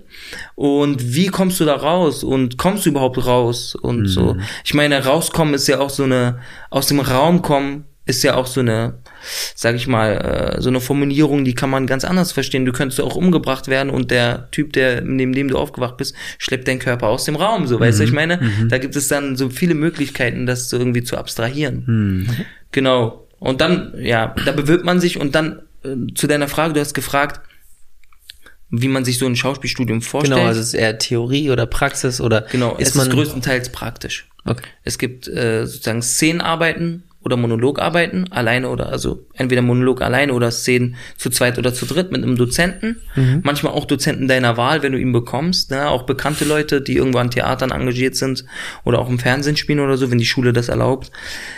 Kommt immer darauf an, in welchem Jahrgang man ist und so. Und dann ähm, gibt es Bewegung da nennst du alles Mögliche. Von Capoeira zu Fechten, zu Yoga, Pilates, alles Mögliche machst du da an Workshops. Das haben wir mit Gesine Zukowski, die war auch hier, ist auch Schauspielerin mhm. und äh, die hat auch etwas von Fechten erzählt. Warum ist nochmal, ich, hat, ich glaube, sie hat erzählt, warum Fechten Bestandteil ist. Immer. Ich glaube, Fechten ist, ähm, vor allem hat das was mit Körperhaltung zu tun, Spannung, hm. aber auch du hast ein Ziel und du arbeitest dich dahin. So, weißt du, zum Beispiel Capoeira ist einfach gut wegen Aktion, Reaktion. Ja, mhm. du weichst einem Tritt aus, du gibst einen Tritt. So, du weißt ja, im Spiel ist, geht's auch immer darum, ähm, geht's immer um das Handeln, mhm. äußerlich und innerlich. Äh, jemand sagt was, trifft es dich, wie reagierst du darauf, mhm, mhm. äußerlich? Wie reagierst du innerlich? Ja. Und so, das ist deswegen Capoeira so interessant. Bei Fechten ist Fokus, Reaktion, irgendwie so deinem Gegenüber anschauen und, und irgendwie eine Form beibehalten. Ja, diese körperliche Form, die du da hältst. Ja, das sind viele verschiedene Aspekte, die da äh, mitschwingen, glaube ich. Und ähm, abgesehen davon, dass man das auch braucht, Bühnenfechten, ja. Ja, klar. Wenn jemand mal Peter Pan spielt oder so. Ja, bei Four Blocks hast du das ja ständig gemacht, ne? ja, genau. Mit Messern romantisch. Geld eingetrieben. mit, mit einem Degen. Ist ja gar kein wie Degen, viele Leute, Degen, ne? Wie viele Leute waren bei dir in der Klasse?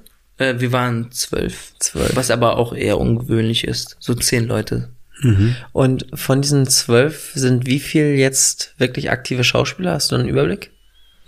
Hm, also, ich glaube, nur eine Person hat dann noch ein Studium nachgelegt in London, was eher Theaterproduktion angeht. Ja. Ähm, ansonsten sind alle mehr oder weniger in dem Bereich tätig. Es gibt dann noch jemanden, der, eine Person, die hat dann noch, ähm, noch ein anderes Studium hinterher oder macht gerade noch ein anderes Studium, aber ist trotzdem auch immer noch tätig da drin. Die meisten sind entweder im Theaterbereich, mhm. kleinen oder auch größeren Theatern und äh, fast alle machen auch irgendwie Film. Würdest, würdest du Schauspielern, die jetzt Schauspiel, äh, Schauspieler werden möchten, ähm, anraten, so ein Studium zu machen oder ist der Quereinstieg immer mehr die die Praxis? Das ist wirklich äh, schwer zu beantworten. Das, das hängt immer davon von jeder Person, also von jedem Einzelfall anders äh, ab. Also ich würde, ich habe das zum Beispiel gemacht, weil ich nicht warten, warten wollte. Ich wollte einen konkreten täglichen Austausch mit Menschen haben in dieser Branche, aus dieser Branche und Erfahrung sammeln. Ich kam aus dem Tanzbereich. Ja. Natürlich ist das irgendwie, liegt das dann so ein bisschen nah oder so. Wir hatten, ich hatte nie mit Texten zu tun und mit Literatur. Ich habe auch bis dato, bis ich dann angefangen habe, Schauspiel zu machen, nie freiwillig irgendwie gelesen, mhm, sondern mhm. nur äh, in der Schule. Ja. Ähm, wenn jemand meint, dass er das, oder wenn jemand glaubt, dass er diesen Austausch haben möchte, ja, dann sollte er das machen. Wenn jemand glaubt, dass er den Austausch nicht braucht und auch so ähm, belesen, gebildet oder was auch immer genug ist, um das äh, einfach, um einfach in diesen Beruf einzusteigen, dann soll er das machen. Das liegt ja an jedem selbst. Also ja. da kann man keine generelle pauschale so Empfehlung okay. aussprechen. Also der beste Weg einfach dann Agentur kalt anschreiben, Video mitschicken oder so und dann. Ja, wenn man reinkommt. Das ist auch nochmal eine Sache, ne? Also es ist auch nicht so leicht. Oder Vitamin B, ne? Den hast du dann einfach auch. anschreiben, sag, kann ich nämlich mal mit zum neuen Casting? Ja, also habe ich es nicht. Also, ja. Das ist auch, ob man vorsprechen darf, aber das würde ich auch gerne mal erleben, dass da jemand zu einem Casting geht, der gar nicht eingeladen ist und sagt, mich interessiert hier nicht. Ich, ich bin eingeladen. Hab, ich habe den Text gesehen, ich habe den Text gelernt, ich will jetzt hier vorsprechen. Mhm. Also das wäre auch mal geil, glaube ich, ja. sowas zu erleben. Ich will hier niemanden motivieren, irgendwie äh, radikaler Casting Castinggänger zu werden, ja. ja, äh, hört, hört Herr Hassan gut zu. Ja. Und dann gibt es natürlich auch in diesem Schauspielstudium ähm, Theorie, also Theorie, Sprechen, Gesang, Bewegung und äh, Schauspielunterricht an sich, Szenenunterricht und dann kommen da immer noch andere Sachen dazu. Es kommt auch wirklich auf die auf die Hochschule drauf an. Wenn du jetzt in Wien studierst, gibt es einfach es ist einfach ein Studium Da gibt es halt eine Hochschule und da gibt es halt verschiedenste Sachen, die du, äh, Kurse, die du belegen Mhm. kannst.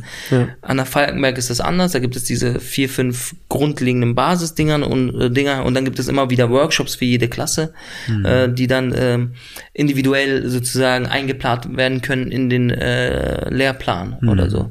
Ja, da ist einfach so, da hast du jeden Tag um neun Bewegung, dann hast du danach Sprechen, dann hast du danach irgendwie Szene, dann hast du danach Capoeira oder Fechten oder so, weißt du, noch andere Bewegungsworkshops. Ja, es ist an jeder Schule anders, aber diese Sachen sind halt Sprechen, Gesang, ähm, Bewegung, Szene, Theorie. Diese fünf Sachen. Also ich finde, du hast auch eine krasse Stimme. Also ich finde auch. äh, Findest du? Ich Ich finde finde gar nicht. Ich finde die, ich finde die echt cool. Also die, Vielen die, Dank. Die, die fand ich auch schon. Also Entschuldigung, dass ich immer vor Blogs äh, referiere. Oder das ist halt, da war deine Stimme irgendwie so bist du rausgestochen. Also finde ich halt einfach. Ja, das ist auch danke. noch eine sehr, sehr klare Aussprache. Ah, vielleicht deswegen, ja. Ich bin der Einzige, der das studiert hat. ah. nee, aber, aber wie, wie ist es? Wie alt warst du denn, als du mit dem Studium fertig warst? Ich habe sehr spät angefangen mit 22, 23 und dann war ich aber auch frühzeitig fertig, weil ich ein Engagement hatte bei den Münchner Kammerspielen. Also ich war 26, Ja. 27 so. Und dann wie war dann der, der, der Schritt nachher von, vom Theater vor die Kamera? Es war ja bei mir eher andersrum. Ich war zuerst vor der Kamera oder. Mit Neukölln. Nee, ich war nee, aber ich, ich habe schon das also ich sage, ich habe mehr Fernsehen gemacht als Theater. Äh, ab dem Moment, wo ich Schauspiel gemacht habe, weil ich habe ja dann direkt hier äh, irgendwelche Serien mitgespielt. Natürlich habe ich auch verrücktes Blut, wie schon gesagt, im Ballhaus Nauningstraße in diesem Theaterstück mitgespielt, aber sonst gar kein anderes Theaterstück. Okay. Nur verrücktes Blut und ansonsten viele Serien, viele Tatorte. Ich habe in einem Jahr, in meinem ersten Jahr als äh, Student, habe ich vier Tatorte gedreht so, und habe mich dadurch auch so ein bisschen finanziert. Waren immer so kleine Rollen, kriminelle Rollen und so, aber hey, so weißt du, Mittel zum Zweck Drauf und auch äh, ja, ja. Erfahrung und äh, ich meine, diese Rollen müssen auch gespielt werden und lieber spiele ich sie mit dem Input, was ich mitbringe, als jemand, der gar nichts, gar keinen Input mitbringt. Und eine Handtasche muss ja auch vernünftig leer gemacht werden. Das kann ja nicht von irgendeinem gemacht werden. Das muss ja auch gut gemacht werden. Ne? Meinst du, das ist nämlich die Sache, das ist auch, das ist interessant, dass du die sowas sagst, weil die Leute haben sich nicht darüber gewundert, dass ich bei vier Blogs den Drogendealer so authentisch gespielt habe. Obwohl, ne, ich, wie gesagt, ich habe nichts damit zu tun gehabt in meiner Jugend. Ich war Tänzer. Ich war ein arabischstämmiger Junge, der getanzt hat, sein Leben lang. Aber wir sind ja hier unter uns, du kannst ruhig zugeben, dass du hier zweite Standbein hattest. Morgen äh, ein Extra. Hassan Akush, der Taschendieb von Neukölln. So. Nee, So, jetzt haben wir es also- doch. Du sollst zurechtgeschnitten werden. Ja, ja, genau. Wie bei verschiedenen Mobilfunkanbietern, wenn du sagst, ich möchte keinen Vertrag, aber ja, sie können mir gerne ein Angebot zuschicken, dann heißt das, ja, ich möchte einen Vertrag und kein Angebot mehr. Weißt du, ich meine, nee, ähm, ja, äh, da haben sich die Leute nicht darüber gewundert, obwohl, weil, weil sie, das ist halt dieses Denken, dieses Image, weißt du, wenn du aus Neukölln kommst, dann bist du dann jemand, natürlich habe ich eine gewisse Aussprache gehabt, bedeutet aber nicht, dass ich hier täglich Leute abgezogen habe oder so. Ja, wie gesagt, Tanz war meine Welt und, und äh, ich hatte mit Kriminalität, natürlich habe ich sie mitbekommen und erfahren auch natürlich, aber ich aktiv hatte ich nicht so sehr, nicht so sehr damit zu tun. Jeder hat schon mal geklaut oder so. Jeder hat schon mal Scheiße gebaut oder äh, und ist dann abgehauen. Ja, also äh, ich meine, die schlimmsten Sachen, die ich gemacht habe, waren wahrscheinlich wirklich so. Ich bin so oft mit meinen Kumpels, wenn wir noch jung waren, ins Blub eingebrochen. Ja, wenn, während das geöffnet hatte. Das Blub war so ein Luxus-Wellness äh, Schwimmbad, wo es halt für uns einfach undenkbar war, da mal eine Eintrittskarte zu kaufen, weil es einfach so teuer war für unsere Eltern. Wir haben da immer Löcher gegraben und sind dann unten durch den Zaun so durch und sind schwimmen gegangen und raus, mitten im Winter und mal, wir wurden auch schon erwischt und so. Da war ich so neun oder zehn. ja. Ja, sowas habe ich hab ich mal gemacht. Aber ansonsten, ähm, weil du sagst so, äh, man, man muss das lernen, wie man, wie räumt man so eine Tasche äh, gründlich leer äh, oder so ein Haus oder so, wie macht man Einbruch und so. Aber das ist auch eine Welt, in der ich mich, in die ich mich hineinversetzen musste. Ja. Natürlich kannte ich Geschichten, aber ich habe das ja persönlich ja nie aktiv gemacht. Mhm. ja. Wie geht man mit Drogen um? Wie verpackt man? Wie macht man das Koks klein? Wie, wie, wie viel kostet überhaupt ein Gramm? Wie viel ist überhaupt ein Gramm Koks wirklich? Ne? Mhm. Reden wir hier über 0,5? Reden wir über 0,8, 0,9? Wie viel kostet das? Wie ist es als Drogenkurier zu arbeiten? Wo muss man aufpassen? Wo muss man sich, also das, das sind so viele Fragen, die für jemanden, der in dieser Branche tätig ist, sozusagen, wenn man das Branche nennen kann, Ja. ja. in diesem Milieu Ja. tätig ist, sozusagen, die äh, kein Problem sind, die er immer mitdenkt. Aber ich kannte diese ganzen äh, Umstände gar nicht und die musste ich für die Rolle ja auch lernen. Kann man das einfach googeln oder? Nee, das kann man natürlich nicht googeln, sondern äh, da gibt es äh, Dokumentation. Das Okay. ist sozusagen die erste Quelle, die ich oft anzapfe oder so. Es gibt Leute, die ich kenne, auch, Ja. die äh, früher in diesem Bereich tätig waren, äh, die man fragen kann. Ähm, da muss man gucken, Podcasts, äh, Radio und so, da gibt es viele, viele, viele Quellen, die man so anzapfen kann. Und das ist dann, meine Frage war auch immer, dieser Maruf, ja, dieser kleine junge Typ, der so ein bisschen dieser Prinz in dieser Familie ist, ja, ähm, wem ähnelt der am meisten? Also was für ein Typ ist der? Ja. Und ich glaube, dass Maruf sozusagen der nächste Toni sein könnte, wenn man das so nennen möchte. Ja, ich will jetzt nicht sagen, Maruf ist Toni, ne, oder der ist, ich will mich jetzt meine Rolle nicht größer machen, als sie ist. Aber von der Veranlagung, Toni, wenn der jetzt kein, kein Drogendealer oder so geworden wäre, der wäre Pianist geworden, vielleicht. Oder hätte Gitarre gespielt oder so. Ja, hätte sich für Musik interessiert. Irgendwie. Toni ist auch so ein kleiner Künstler. Aber das wurde ihm alles genommen aufgrund der politischen Situation, aufgrund der, der Tatsache, dass, nicht, dass er nicht arbeiten darf und so, wurde seine Kreativität, seine Fantasie und so die Welt, in der er sich, wurde immer weiter beschnitten.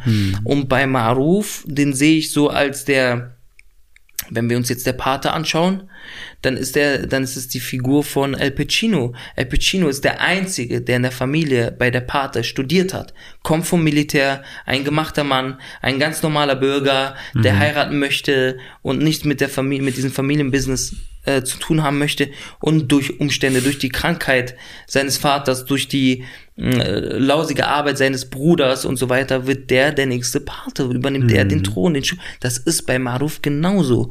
Der mocht, wollte immer was anderes machen. Der wird gezwungen zu heiraten. Dann ver verliebt er sich wieder in dieses Mädchen und dann muss er Sachen machen, die er nicht möchte, wird, wird nicht respektiert, wird nicht ordentlich vergütet, äh, seine Arbeit wird nicht ordentlich Ja. vergütet und so, verdient kein Geld und wird immer klein gemacht und er wird dazu gebracht, zu beweisen, dass er sozusagen ein ein Mann ist und dass ein Mann in dieser Community nur respektiert wird, wenn er richtig Geld verdient, wenn er nicht irgendwie auf Hipster-Partys rumhängt, sondern wenn er Handarbeit, so ein bisschen mehr oder weniger, also so Arbeit mit den Händen leistet.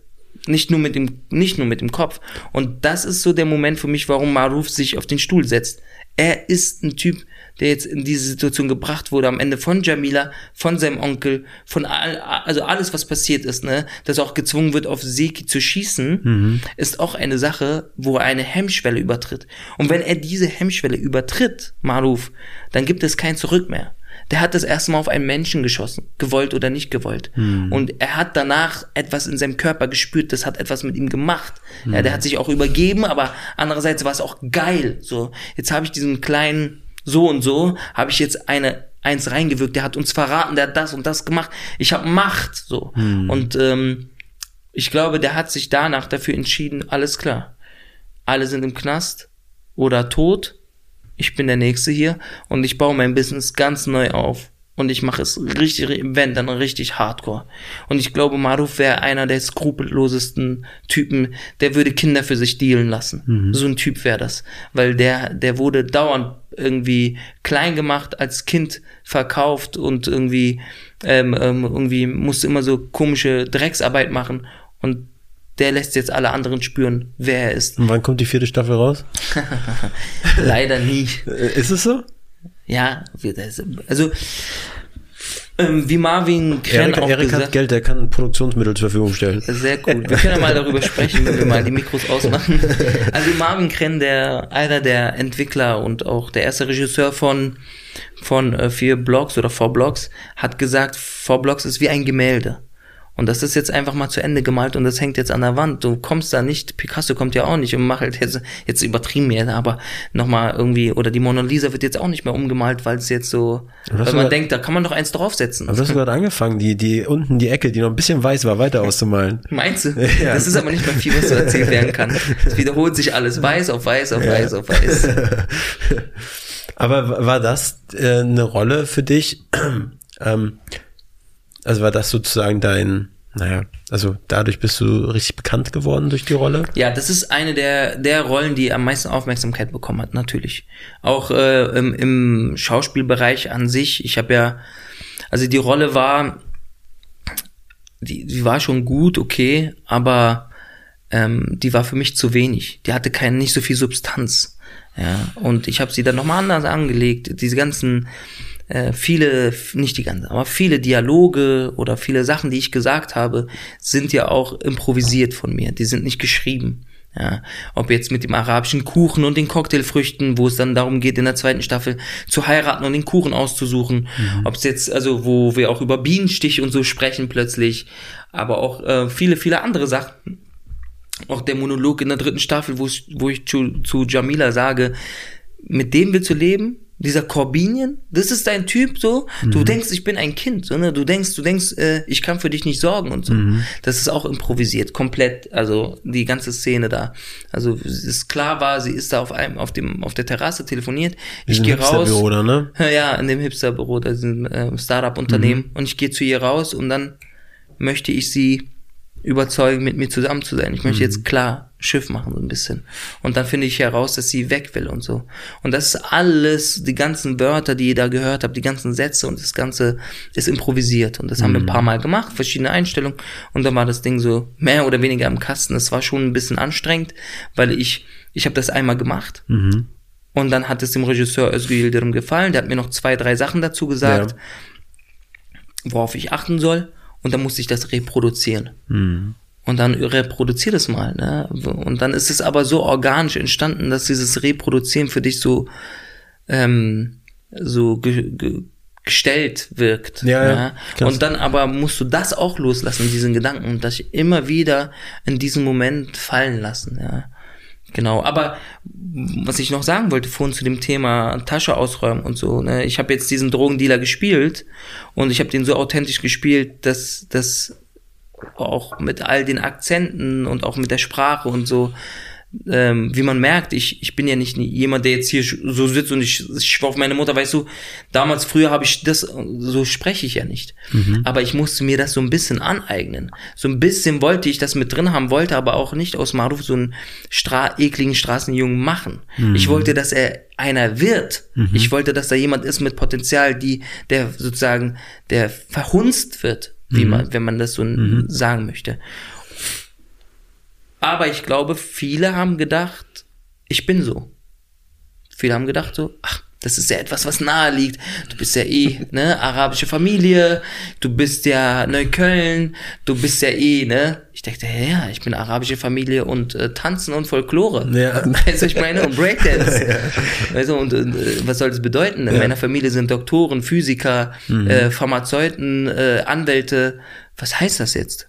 Was wollt ihr mir jetzt damit sagen? Ja, du weißt doch, was ich meine. Nein, ich weiß es nicht. Ja. Ehrlich gesagt, ich weiß nicht, was du mir damit sagen willst. Du bist doch Neukölln. So, ja. Was heißt das jetzt? In Neukölln gibt es keine Menschen, die Abitur machen mit Migrationshintergrund oder so. Und das, diese Rolle so zu spielen, das muss die, muss auch die Filmbranche, muss jeder akzeptieren. Das ist Arbeit gewesen. Das ist nicht hier, ich bin nicht der Experte des Alltags und die haben mich nicht aus dem Knast rausgecastet oder auf der Straße bei McDonalds oder so oder City Chicken oder Rizza oder Fairuz angesprochen und gesagt, hey, dein Gesicht gefällt uns. Nein. Hey, Jungs, Leute, das ist Arbeit. So. Und herauszufinden, wie man etwas macht als ein Mensch, der sich in dieser, in diesem Milieu äh, sozusagen herumtreibt. Das ist auch Arbeit gewesen. Ich kann mir vorstellen, dass wahrscheinlich, also nennen es einfach mal eine Zahl, 75 Prozent der Leute, die das geschaut haben, denken, das ist Berlin und das ist diese Szene, wie sie ist und so ist es. Würdest du da, hast du da Einblicke? Ist es Also, ähnlich? Ja, naja, ich würde mal sagen, äh, ähm, äh, vier Blogs ist ein sehr schönes fiktionales Porträt. Es gibt das, was es gibt, aber auch was wir da sehen, ist oft überspitzt. Ja, also am hellsten Tag läuft jemand auf der Straße vor einem Café und kriegt einen Kopfschuss und der Typ geht und da passiert nichts. Das glaube ich nicht.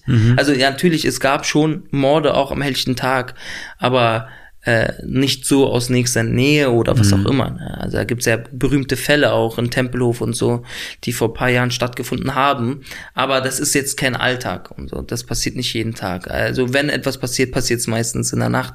Und ähm, Neukölln ist nicht gefährlich. Solange du dich auch nicht mit den falschen Leuten einlässt. Und ich glaube, das gilt aber auch für jeden Bezirk überall. Klar. Ne? Politik ist auch nicht gefährlich. Solange du nicht die, die schlechten Deals machst. Ich habe mich so. letztes Mal mit, mit einem äh, Kumpel unterhalten, der ist Polizist und äh, war im, es war im Sommer und es war, war im, im Biergarten Friedrichshain und dann haben wir uns über Friedrichshain unterhalten und ich meinte, ich bin lebe seit zwölf Jahren hier und lauf besoffen durch die Straßen ne, nachts und ohne mir eine, eine, eine Raste zu machen, ob mir was passieren könnte. Ich habe mich immer sicher gefühlt. Er meinte, Friedrichshain ist einer der gefährlichsten Stadtteile in Berlin wohl. Das habe ich gar nicht so auf dem Schirm gehabt, aber was da wohl auch vor allem RAW-Gelände, was da an jeden Abend an Leuten noch angestochen wird und was da ab ist. Ja, aber das liegt, das liegt, es geht ja immer darum, mit wem man sich sozusagen auf, oder auf wen man sich einlässt. Äh, wenn ich in Neukölln Drogen suche, dann begebe ich mich aktiv in ein bestimmtes Milieu. Und wenn ich in Neukölln in dem Bereich arbeiten will, wird es gefährlicher. Und wenn ich in Neukölln jemanden in diesem Bereich irgendwie äh, Konkurrenz machen möchte, dann wird es schon ganz krass, ne? Also, oder in Berlin allgemein. Also es ist aber immer so. Ich glaube, wenn du in Neukölln einfach essen gehen willst, und sonst würden da nicht so viele Menschen einfach hinziehen mit Familien und so mittlerweile, dann kannst du da super leben, glaube ich. Also das ist schon, das, es ist sehr dreckig, muss man sagen. Ne? Also da könnte man wirklich, da müsste man noch ein bisschen mehr Geld investieren, um und die Leute sensi- sensibilisieren und äh, irgendwie soziale äh, Verantwortung dem nochmal beibringen, ähm, was bedeutet irgendwie in einem Stadtteil zu leben, den man sein Zuhause nennt. Ja.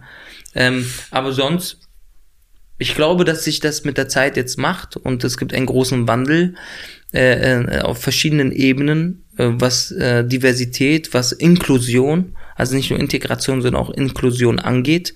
Und ähm, äh, wir sind auf einem guten Weg, aber wir müssen alle unseren Beitrag dazu leisten. Und äh, Diversität, Vielfalt beinhaltet auch, weil immer aus einer migrantischen Perspektive darüber gesprochen wird, Diversität und, und, und irgendwie ähm, ein buntes Leben oder wie man das dann auch nennen möchte, beinhaltet auch die Farbe, wenn man das so nennen möchte, weiß.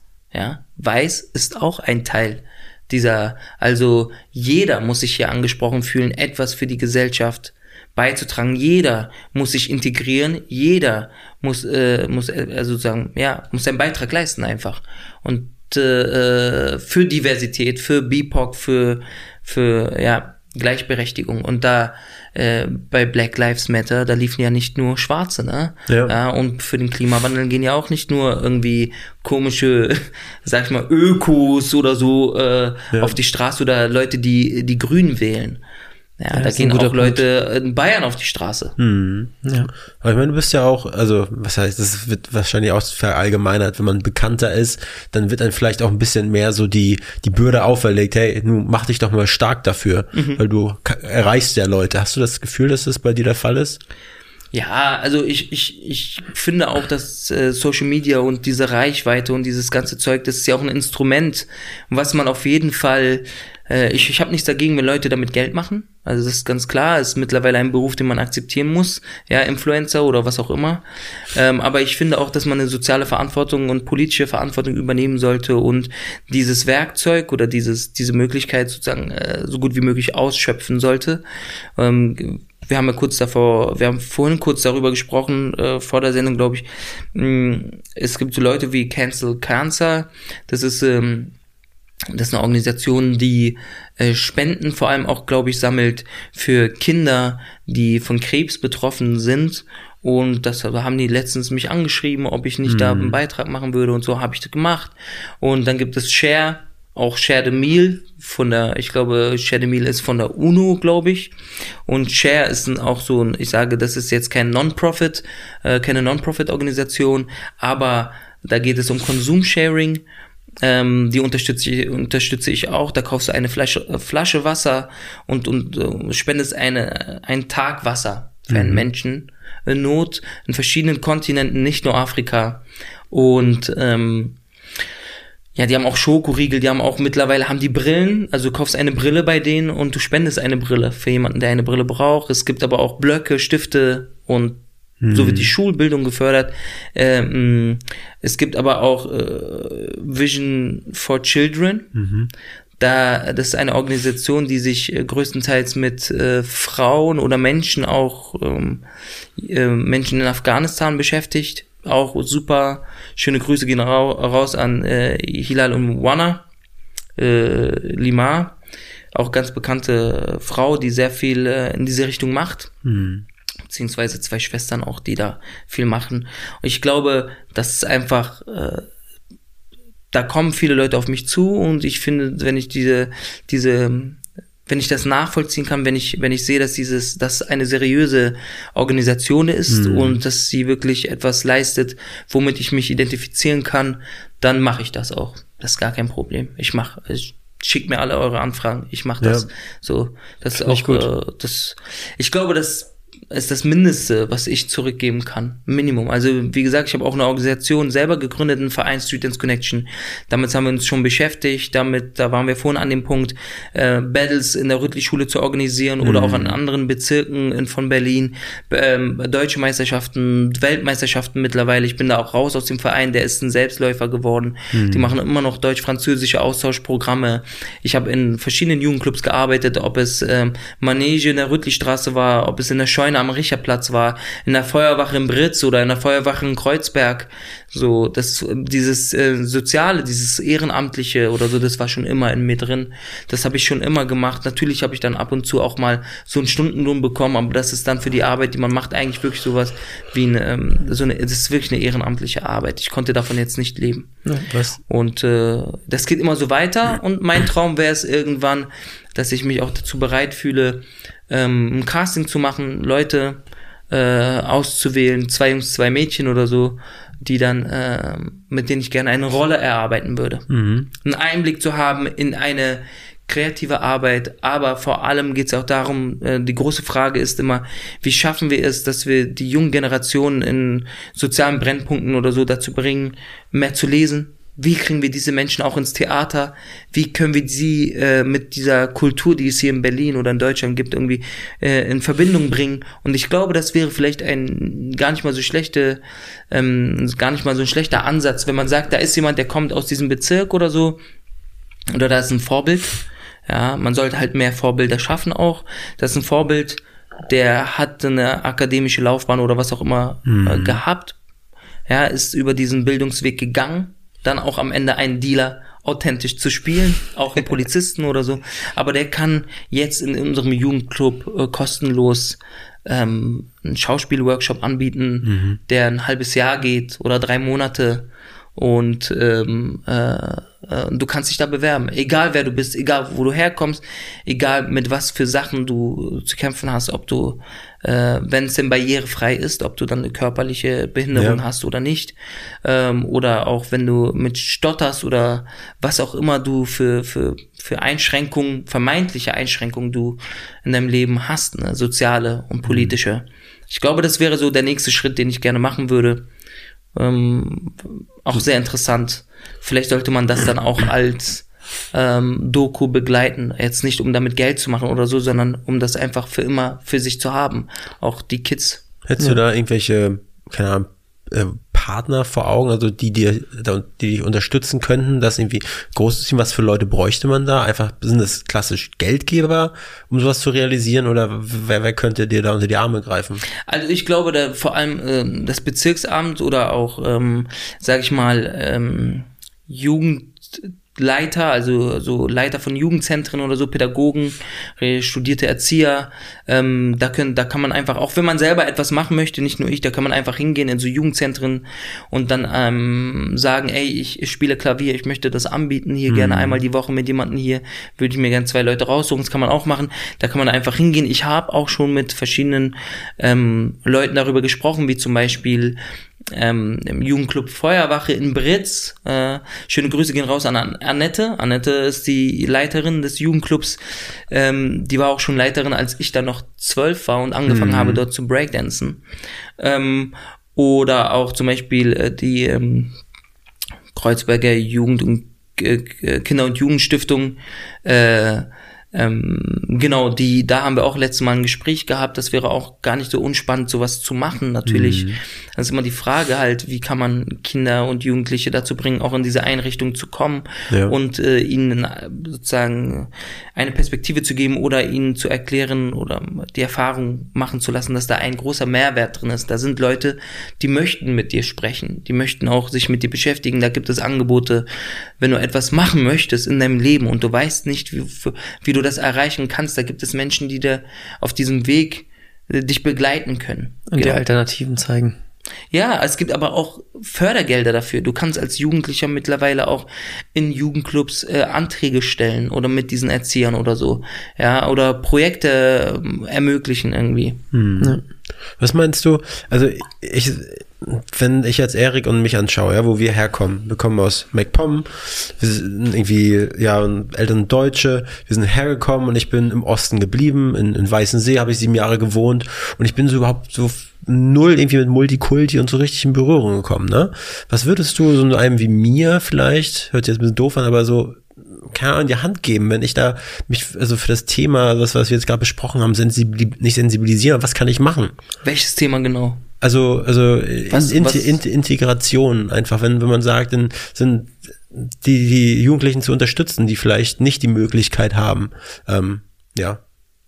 Die, also die, die Jugendlichen, guck mal, ihr macht zum Beispiel einen Podcast, ne? Was ihr zum Beispiel anbieten könnt, ist doch, wenn ihr sagt, ey, äh, bei uns in der Nähe, gar nicht so weit von uns, ist ein Jugendclub und äh, wir würden gerne mal einmal die Woche dort was machen, dann äh, bringt ihr Equipment mit, was ihr nicht mehr braucht, geht dahin und sagt, ey Leute, wir würden, wenn wir jetzt, wenn ihr jetzt keinen durchgehenden Kurs anbieten wollt, wir würden gern euch Equipment zur Verfügung stellen oder so und wir würden euch gerne beibringen, wie nimmt man auf und wie mischt man ab und worauf achtet man und so mhm. und was ist mit dieser, mit diesen, mit diesen kleinen Fähigkeiten, was ist da überhaupt möglich? Mhm. Also man kann äh, plötzlich bei Spotify äh, seinen Podcast hochladen, wenn man sich richtig anmeldet und richtig liest und sich damit auseinandersetzt. Mhm. Und man kann vielleicht, wenn man dann erfolgreich wird, auch Geld damit verdienen. Mhm. Ja. ja, guter Punkt.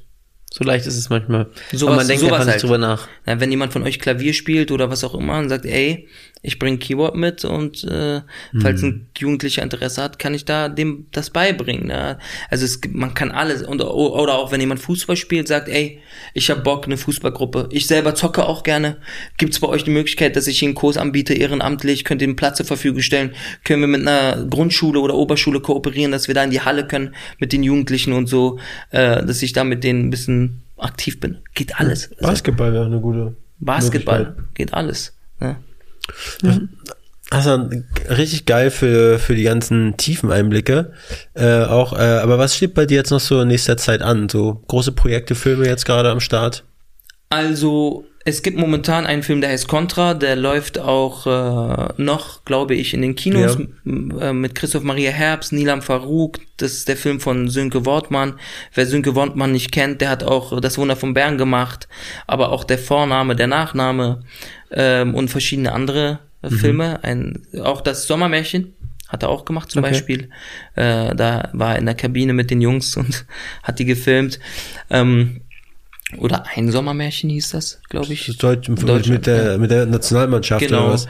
Ähm, ansonsten, das läuft gerade im Kino. Man kann bei Join kann man ähm, auch äh, Blackout gucken, relativ neu mit Moritz Bleibtreu ähm, äh, und ähm, äh, hier äh, verschiedenen tollen ähm, ähm, Kollegen. Ähm, da spiele ich auch mit, da spiele ich so einen kleinen Hacker mhm. für fürs BKA. glaube ich, oder LKA. Macht man halt so, ne? Ja. Auch mal eine andere Rolle. Ansonsten kommt im März JGA raus, der nächste Film von Ali Reza Gulafshan, der Autor und Regisseur von Die Goldfische. Und falls jemand irgendwas von mir sehen möchte, ich freue mich, googelt das einfach. Ihr findet alle Filme, die es irgendwie online gibt. Und ja, und ansonsten schreibe ich gerade meine eigenen Projekte, weil ich glaube, dass ich auch für meine ähm, Karriere selber Verantwortung übernehmen muss und Rollen, die ich spielen möchte oder Geschichten, die ich erzählen möchte, auch aufschreiben muss und irgendwie dann auch diese bürokratische Arbeit dann später mit Förderung und so, irgendwann muss ich mich damit auseinandersetzen. Ich glaube, das ist so der nächste Schritt, dass du, ähm, wenn du sozusagen Brötchen verkaufst, dass du nicht nur Brötchen von Rewe, die gestern übrig geblieben sind, ja. verkaufst oder so, sondern dass du auch selber Bäcker bist und mhm. diese, diese Ausbildung ja. da einmal mitmachst und durchmachst oder so. Nicht also, nur so eine Dienstleistung, sondern auch so ein richtiges Handwerk. Irgendwie. Das würde bedeuten Re Regie quasi, aber auch richtig alles zu schreiben, alles zu genau. organisieren, den ganzen Prozess mal durchzumachen. Produzieren. Also es geht, es geht vor allem darum, ähm, Geschichten aufschreiben und sie einfach versuchen, sie einfach zu realisieren. Egal, mhm. ob ich da mitspiele oder nicht mitspiele, ob ich ja. Regie führe mit jemandem zusammen oder ob ich das nur produziere. Es geht darum, dass man den Blick ähm, also einen neuen Blick für die deutsche Medienlandschaft ähm, mhm. mit prägt, weil dieser Wandel gibt, den Wandel gibt es ja nicht nur seit vier Blocks, aber vier Blocks ist vor allem so ein, äh, so ein großer Einschlag gewesen in dieser Medienbranche, aber auch so Sachen wie Black Lives Matter oder, oder Fridays for Future und so diese ganzen Bewegungen weltweit, die auch die Diversität fördern, ähm, und BIPOC und diesen ganz äh, die sind ganz prägend gewesen, auch für die Medienlandschaft. Auch in Amerika gibt es ja jetzt Kriterien bei den Oscars und so, wer kann überhaupt hier ähm, bester Film, diese, diesen Oscar für den besten Film bekommen. Da gibt es jetzt auch Kriterien. Mhm. Der Film muss äh, um, umweltbewusst äh, irgendwie so äh, produziert worden sein. Mhm. Der Cast muss so und so viel BIPOC Anteil haben, ja, also Black Indogen People of Color mhm. and People of Color, also so divers besetzt muss der sein und nicht nur weiß, weiß, ja. weiß, weiß. Und dann hast du so den dicken besten Freund, der hat dann, der ist dann schwarz oder hat einen Migrationshintergrund, weißt du, und der ist der lustige, ja. der lustige Dicke sozusagen. Das war ja früher eine ganz bekannte Rolle sozusagen in, in, im Comedy-Bereich oder so im Serienbereich, wo was immer besetzt wurde mit jemandem, der Migrationshintergrund hatte, mhm. sondern wir sehen ja jetzt auch, dass Spider-Man schwarz ist. Ne? Also gibt's ja diese Kinderserien, zum Beispiel Zeichentrick, da ist mhm. Spider-Man schwarz oder, oder auch ganz viele andere Pixar-Filme, aber auch ganz normale Filme, die jetzt, ähm, wie zum Beispiel Tenet oder so, die mit Schwarzen besetzt werden mhm. und, und ja. Aber auch Filme wie Aladdin, die jetzt wirklich auch mit arabischstämmigen Menschen besetzt werden und nicht so wie, ähm, wer war das damals nochmal? Nicht der äh, Scarlett Johansson, die eine Anime-Verfilmung mitspielt und gar keine Japanerin ist und alle sich darüber ja. aufregen, weil man sozusagen diesen Kulturschatz dann plötzlich so raubt. Ich, ja. ich überlege, es gab ja also die alten DDR-Filme, DDR-Märchenfilme, zum Beispiel der kleine Muck. Mhm. War auch eigentlich, glaube ich, ein Deutscher, der einfach angemalt wurde, so, ne? Mhm. So. Ja also Blackfacing. Ja. Aber es gibt ja auch schon ähm, Culture Fishing, so Black, äh, wie zu sagen, Black Fishing, wo Shirin David sich plötzlich ein Af Afro macht und sich mit Airbrush ähm, dunkler färben lässt, um dann so eine Latino-Gemeinschaft mhm. äh, oder so äh, anzusprechen. Ja, das, ist ja, das gibt's ja auch schon. Ja. Kulturraub, sozusagen Instrumentalisierung, äh, Kapitalisierung und so. Das geht dann alles, das ist jetzt nochmal viel weiter. Es geht nicht nur darum, Leute rauszudrängen, sondern sozusagen ihr Kulturgut, mhm. was es gibt. Für sich zu nutzen. Das wäre ja so, als wenn wir die arabischen Menschen abschieben und Rewe verkauft hier Falafel, so weißt du, was ich meine? Also, ja. So in die Richtung. Oder Döner oder sowas. Wir wünschen dir auf jeden Fall ganz viel Erfolg dabei. Vielen Dank. Hassan, äh, was mich auch noch interessieren würde, wir, ist ja kurz vor Weihnachten. Ich hoffe, du hast schon alle Geschenke vorbei. Du hast oh, ja auch, jetzt kommt's. Du, du, hast ja auch erzählt, dass ja auch Frau und Kind. Äh, wie wirst du deine Feiertage verbringen? Und da die Folge ja auch nach äh, Weihnachten ausgestrahlt wird, kannst du uns ja schon mal erzählen, was du denen schenkst. also meine, meine, ja, die Feiertage ver verbringe ich immer dann so mit vielen Terminen mit der Familie.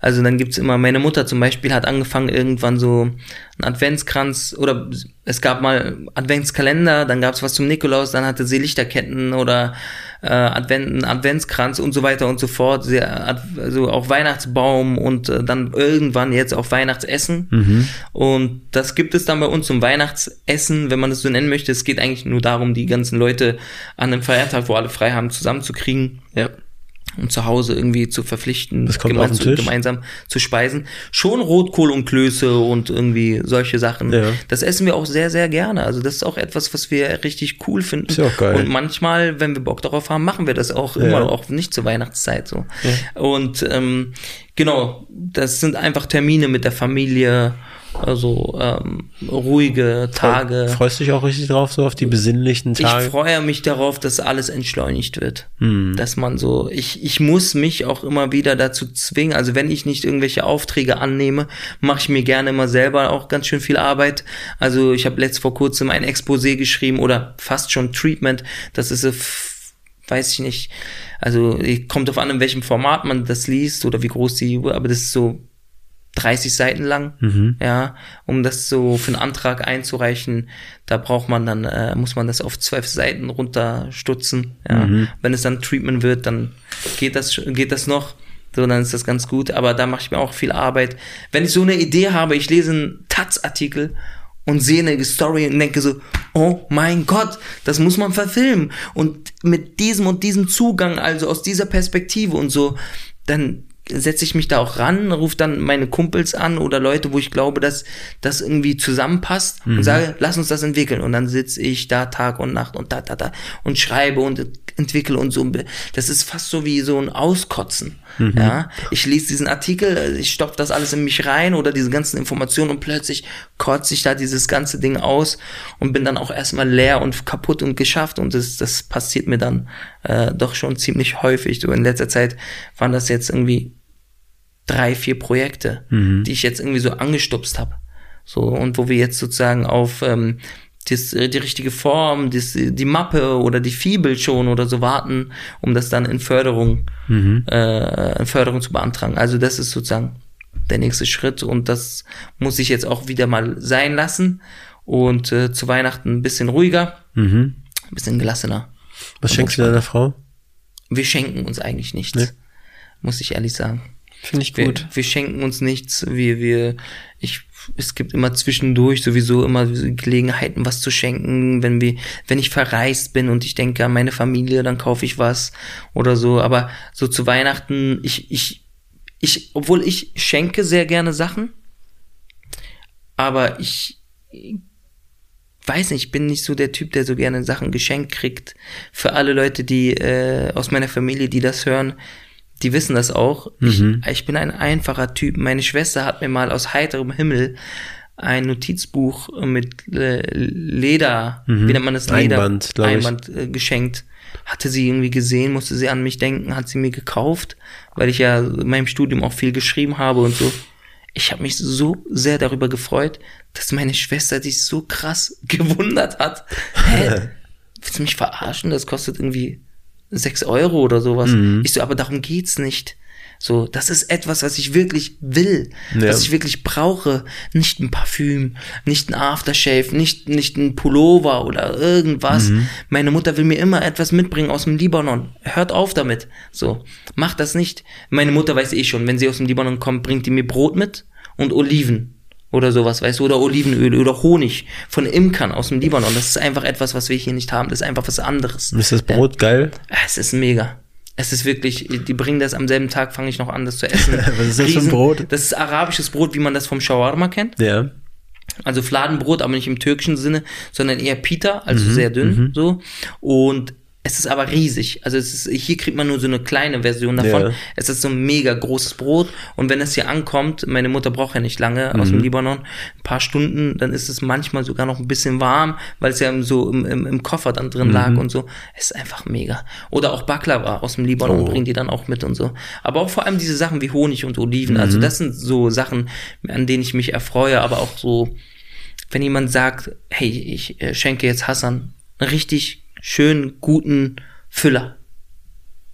Ja, wo ich sage, ey, geil, weißt du, kann ich immer gebrauchen, kann ich immer, habe ich immer dabei oder so. Ein Füller, ja? Ja, warum nicht? Also, das, das ist auch etwas anders, was man gar nicht denkt. Mhm. Ja, also nicht so, ja, keine Ahnung, nicht so, ich brauche nichts Großes, ich brauche nichts Tolles. Es, es muss irgendwie was sein, wo, was mir so im Alltag hilft. Hm. Ja. Okay. Hassan. Äh, Füller, also ne, ganzen eine Palette Füller bitte zu hast. Sponsoring Lami, so Jahresration Tinte. Badewanne voll Tinte. Genau, eine Badewanne voll. Hassan, unsere letzte Frage. Ähm, ich weiß gar nicht, mir fällt die gar nicht ein, Erik. Ich probier's mal. Okay. Wen glaubst du, sollten wir auf unserem Hauptstadtthron hier nochmal beherbergen? Wen kannst du dir hier gut vorstellen? Also, wenn ihr euch nochmal für den Bereich Film interessiert, ja. ähm, und wenn ihr da Interesse habt und ihr, und ihr wollt mal einen Einblick von jemandem haben, der selber seine Sachen schreibt und auch ähm, Berliner, also mittlerweile Berliner ist mhm. äh, und hier viel zu tun hat und so, würde ich sagen, sagen, wer interessant ist, ist Lars Becker. Okay. Lars Becker, Regisseur, macht äh, die Krimi-Reihe, äh, auch der letzte Bulle hat er gemacht, mhm. ja, und aber auch äh, Nachtschicht mit Armin Rode. Mhm. Armin Rode wäre auch jemanden, jemand, den man, den man wirklich hier Geiler einladen Schauspieler, könnte, ja. Schauspieler, aber vor allem auch Lars Becker, weil er so ein ist auch hat man ein Gespräch mit denen. Also sehr äh, auch äh, hat große, großes, äh, sag ich mal, politisches Interesse auch in seinen Filmen und ist auch mitverantwortlich äh, in dem Wandel, den wir jetzt haben, hm. was seine Besetzung angeht. Und den okay. dürfen wir lieb von dir grüßen. Sehr gerne. Okay. Gut. machen wir. Hassan, vielen, vielen Dank für deine Zeit. Ist wirklich ein langer Podcast geworden im Vergleich zu unseren anderen Folgen, aber okay, ich war einfach, nee, also ich war einfach so zwischen, zwischenzeitlich, wie du meinst, Thera Therapie so ein bisschen. Ich habe mir die ganze Zeit so, weiß nicht, war echt, hab dir einfach gerne zugehört. Ja, es freut mich. Freut mich, ja. danke. War nochmal noch mal ganz andere Ansichten, also gerade was man so machen kann mit kleinstem Aufwand eigentlich. Ja, das freut mich. Das muss ich auch selber lernen und entdecken und ich freue mich, wenn, wenn ich dann äh, diese Sachen auch weitergeben kann. Ich meine, es waren auch äh, viele andere Fragen, äh, ähm, die ihr mir gestellt habt oder Thematiken, über die ich sonst nicht gesprochen habe. Das freut mich natürlich auch, wenn ich nicht immer nur gefragt werde, äh, wie bist du zurückgekommen aus dem Libanon? So. Aber es ganz bewusst nicht gestellt, weil ja, so, wir wollen halt, dass Leute hier über das sprechen, wo sie darauf Bock haben, so, ne? Ja, ist doch cool. So. Und vielen Dank für die Einladung. Also wenn Dank. wir mal was für dich tun können als Hauptstadt-Podcast, Danke. lass uns wissen und lass uns in Kontakt bleiben. Auf jeden Fall. Ja, und perfekt. euch da draußen. Äh, ach so, Weihnachten ist ja dann schon vorbei. Ja, ja. bleibt gesund. Passt auf euch auf. Lasst euch impfen. Hört auf Hassan. Lasst euch impfen. Bis dann. Ciao. Ciao. Ciao. Diese Folge wurde produziert von NextGen Media, deiner Full-Service-Marketing-Agentur aus Berlin.